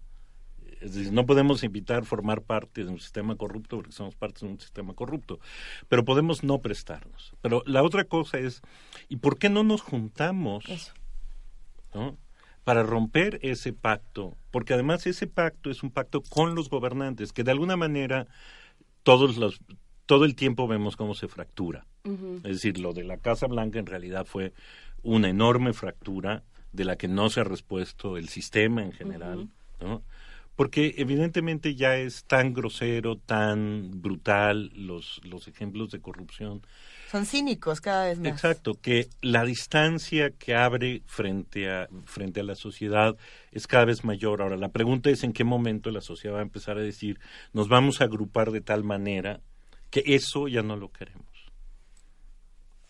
Porque ese es el, ese es el paso. ¿Se te ocurre algún ejemplo internacional? O sea, ¿se te ocurre pensando, por ejemplo, en esto que hizo el, Partido Comunista Chino, de decir, bueno, vamos contra moscas y contra tigres, vamos contra, contra todos y esto ya no se va a permitir, en, el estilo chino. O, en el ejemplo de Islandia que nos comentaba José Elval, donde, lo, donde dijeron, estos gobernantes son corruptos, estos bancos nos quieren robar y metieron a todos a la cárcel. Pero ¿cómo se hace? Es que es eso, o sea, es que el problema es que nosotros, es muy probable que nosotros vayamos a tener que vivir como una ruptura. ¿No? Eh, es decir, este, por alguna razón yo leía algo sobre la Revolución Francesa ayer desde el punto de vista de los ingleses, que era muy interesante. Ah, y entonces, ¿cómo los ingleses veían la Revolución Francesa? Y para los ingleses es que la Revolución Francesa había decidido acabar con todos. Entonces la descripción que hace es muy simpática porque va mostrando cómo primero matan al rey, pero luego cómo matan a los que matan al rey y luego cómo matan a los que matan al rey, hasta que en algún momento llegan a Napoleón a poner más o menos orden. Pero cómo acaban con generaciones completas. Es decir, la Revolución Francesa es literalmente acabar con un sistema acabar absolutamente. No, bueno, pero, pero pasarlos a todos por la guillotina. Exacto, sí. Ahora, esperemos que esto no tenga que ser así de drástico. No, pero Robespierre dice, tiene este texto sobre la virtud y el terror, y dice, pues para que triunfe la virtud, pues primero el terror. El terror. Pero, mm, digo, nuestra herramienta sería con que triunfe la justicia, ¿no? no, necesariamente el terror, con que triunfe. Pero, ya tenemos, pero va a implicar meter a mucha gente a la cárcel, va a implicar sacar a mucha gente de posiciones de poder porque realmente creo que no este no tenemos mucho para dónde hacernos. Es decir porque hay que desmontar un sistema en su conjunto.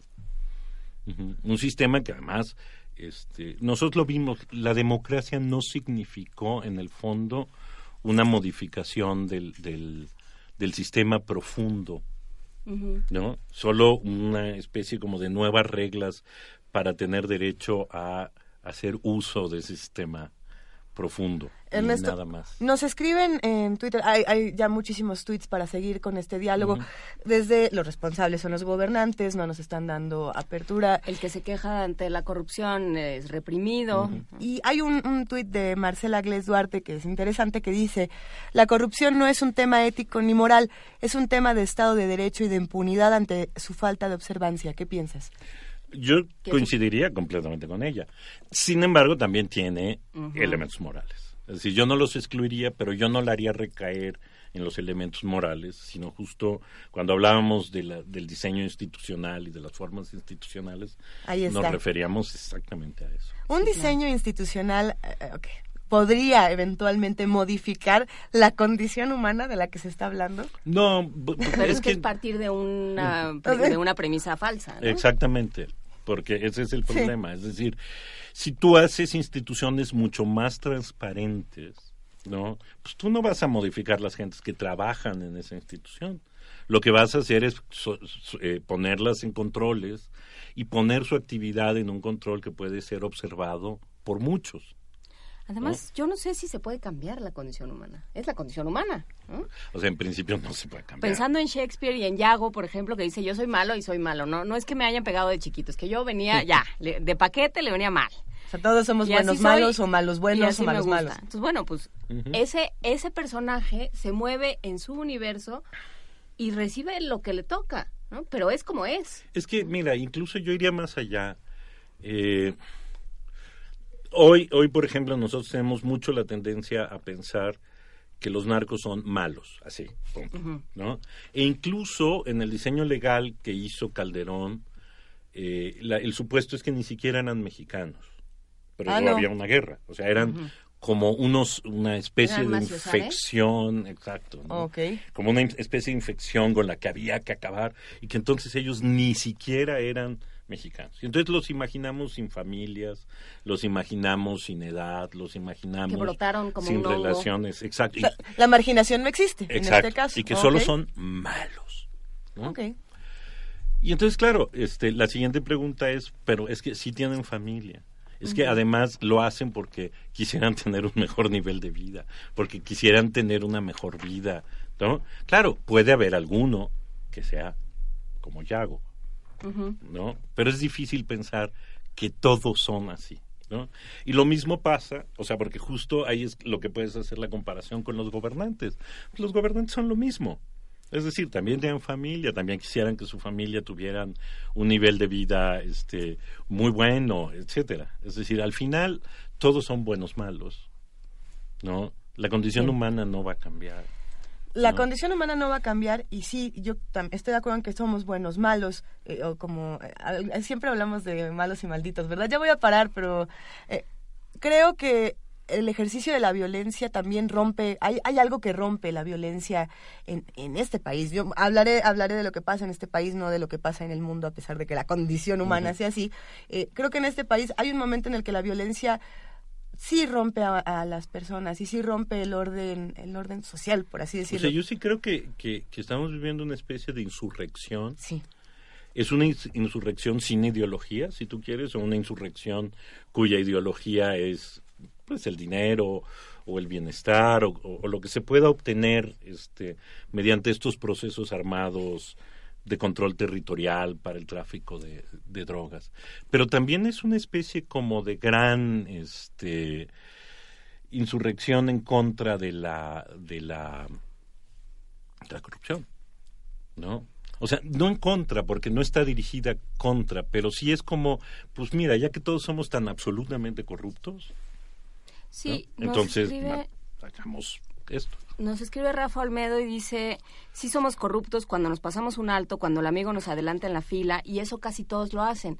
El chiste es que haya un sistema que no te lo permita. O sea, si tú tienes ese impulso, pues es muy tu problema, pero tienes un sistema que no te lo va a permitir, que no va a permitir. Hoy también tienes una conciencia que debe decirte que... O si no lo tienes, ese no es problema del Estado. Si eres bueno, malo, regular, ese no es problema del Estado.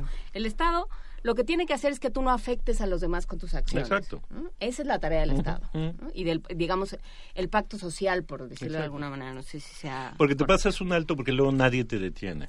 Y porque si te detiene alguien te dice, dame una lana y síguete adelante. ¿no? Sí, los alemanes no es que sean más decentes que nosotros, es que ellos sí saben que, o los suizos, o los finlandeses, o quien sea, ¿no? Estos ejemplos que siempre ponemos como de Xanadu, de lugares donde todo funciona muy bien. Australia. Australia. Muy bien. Pero ¿cuál es la diferencia entre ellos y, que tienen México? un sistema que los para. Y una educación, un sistema educativo muy diferente, Estos ¿no? son tres, es decir, tienen un sistema educativo y por lo tanto tienen un nivel educativo mucho más alto. Tienen un sistema que los detiene, ¿no? Sí. No se ve, pero los detiene.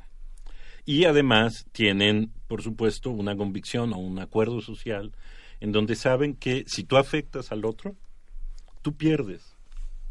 ¿No? Porque el que sigue te va a afectar así, etcétera. Es decir, que hay que el hecho de que existan semáforos no es para que uno más hábil se pase el alto y los demás no, sino es, para evitar que los coches choquen entre sí, ¿no?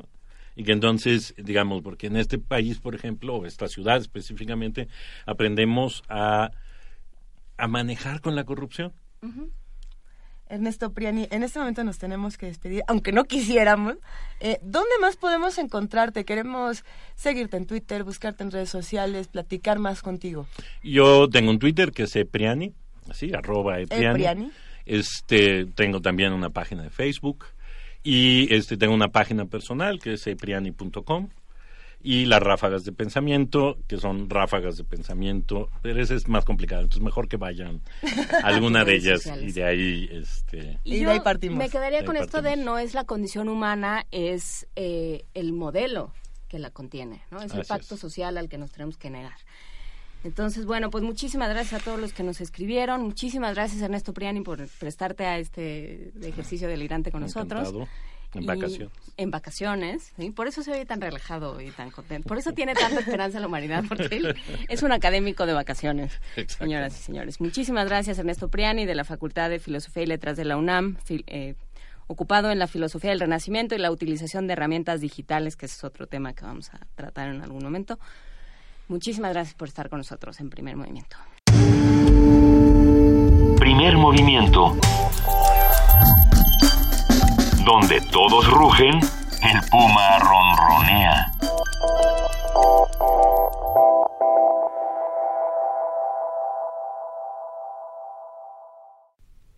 Vamos a oír un poco de música. Patricio Ana Balón con Alá Incauta.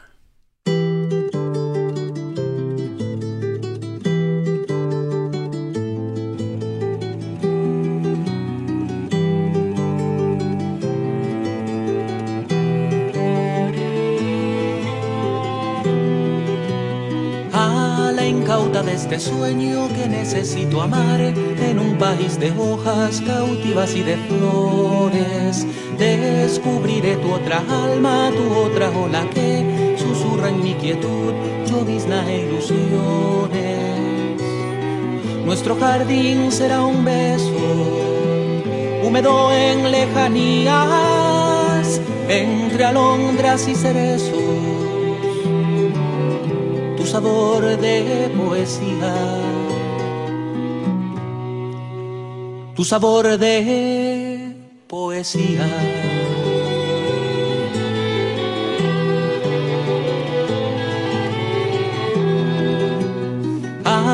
A la incauta que esta miel, nacida en soledad, es fruto de tu piel, es mar de tu bondad. Descubriré tu otra luna bebiendo tu sudor, abriendo las ventanas de nuestro ardiente sol. Nuestro jardín será un beso, húmedo en lejanías, entre alondras y cerezos sabor de poesía, tu sabor de poesía.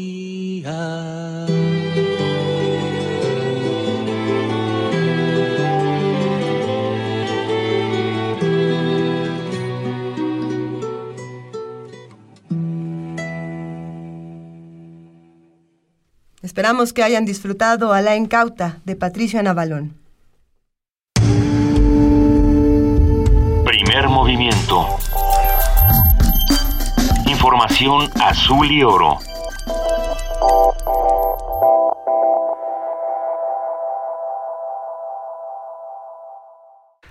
Ya, se nos acabó el tiempo. A todos los que salen de vacaciones, por favor tengan mucho cuidado en las carreteras, eh, vayan con tiento, eh, no beban en exceso, no se metan al mar si hay tiburones, no sé, esas recomendaciones que uno tiene que hacer inevitablemente. la recomendación es disfruten todo lo que quieran disfrutar con las debidas precauciones. Tengan cerca los suyos, abrácenlos, quiéranlos. Es un ¿eh? día para estar acurrucadito. Sí. Para bailar de cachetito, que no. Yo en este momento me voy a levantar a abrazar a mis dos compañeras que están más cerca, que son Juana Inés de Esa y a Luisa Iglesias, a las cuales quiero enormemente y tengo que decirles feliz Navidad. Las quiero, chicas. Las quiero mucho. Me entró el espíritu navideño. Gracias, Benito. Gracias, Juana Inés. Los quiero y queremos nosotros tres a todos los que hacen posible este programa, desde los que nos están escuchando del otro lado de la frecuencia hasta los productores, eh, ingenieros en cabina, redes sociales, servicio social. Somos muchos los que trabajamos en este programa y tratamos de hacerlo lo mejor que se puede. Y los queremos a todos. Mucho. Feliz Navidad a todos, a todos y a sus familias. Es un inmenso privilegio estar en Radio UNAM y estar aquí en Primer Movimiento. Esto fue Primer Movimiento. El mundo desde la universidad.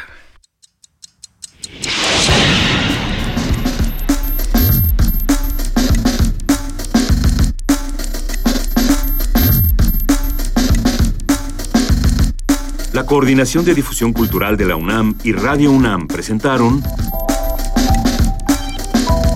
Primer Movimiento el mundo desde la universidad.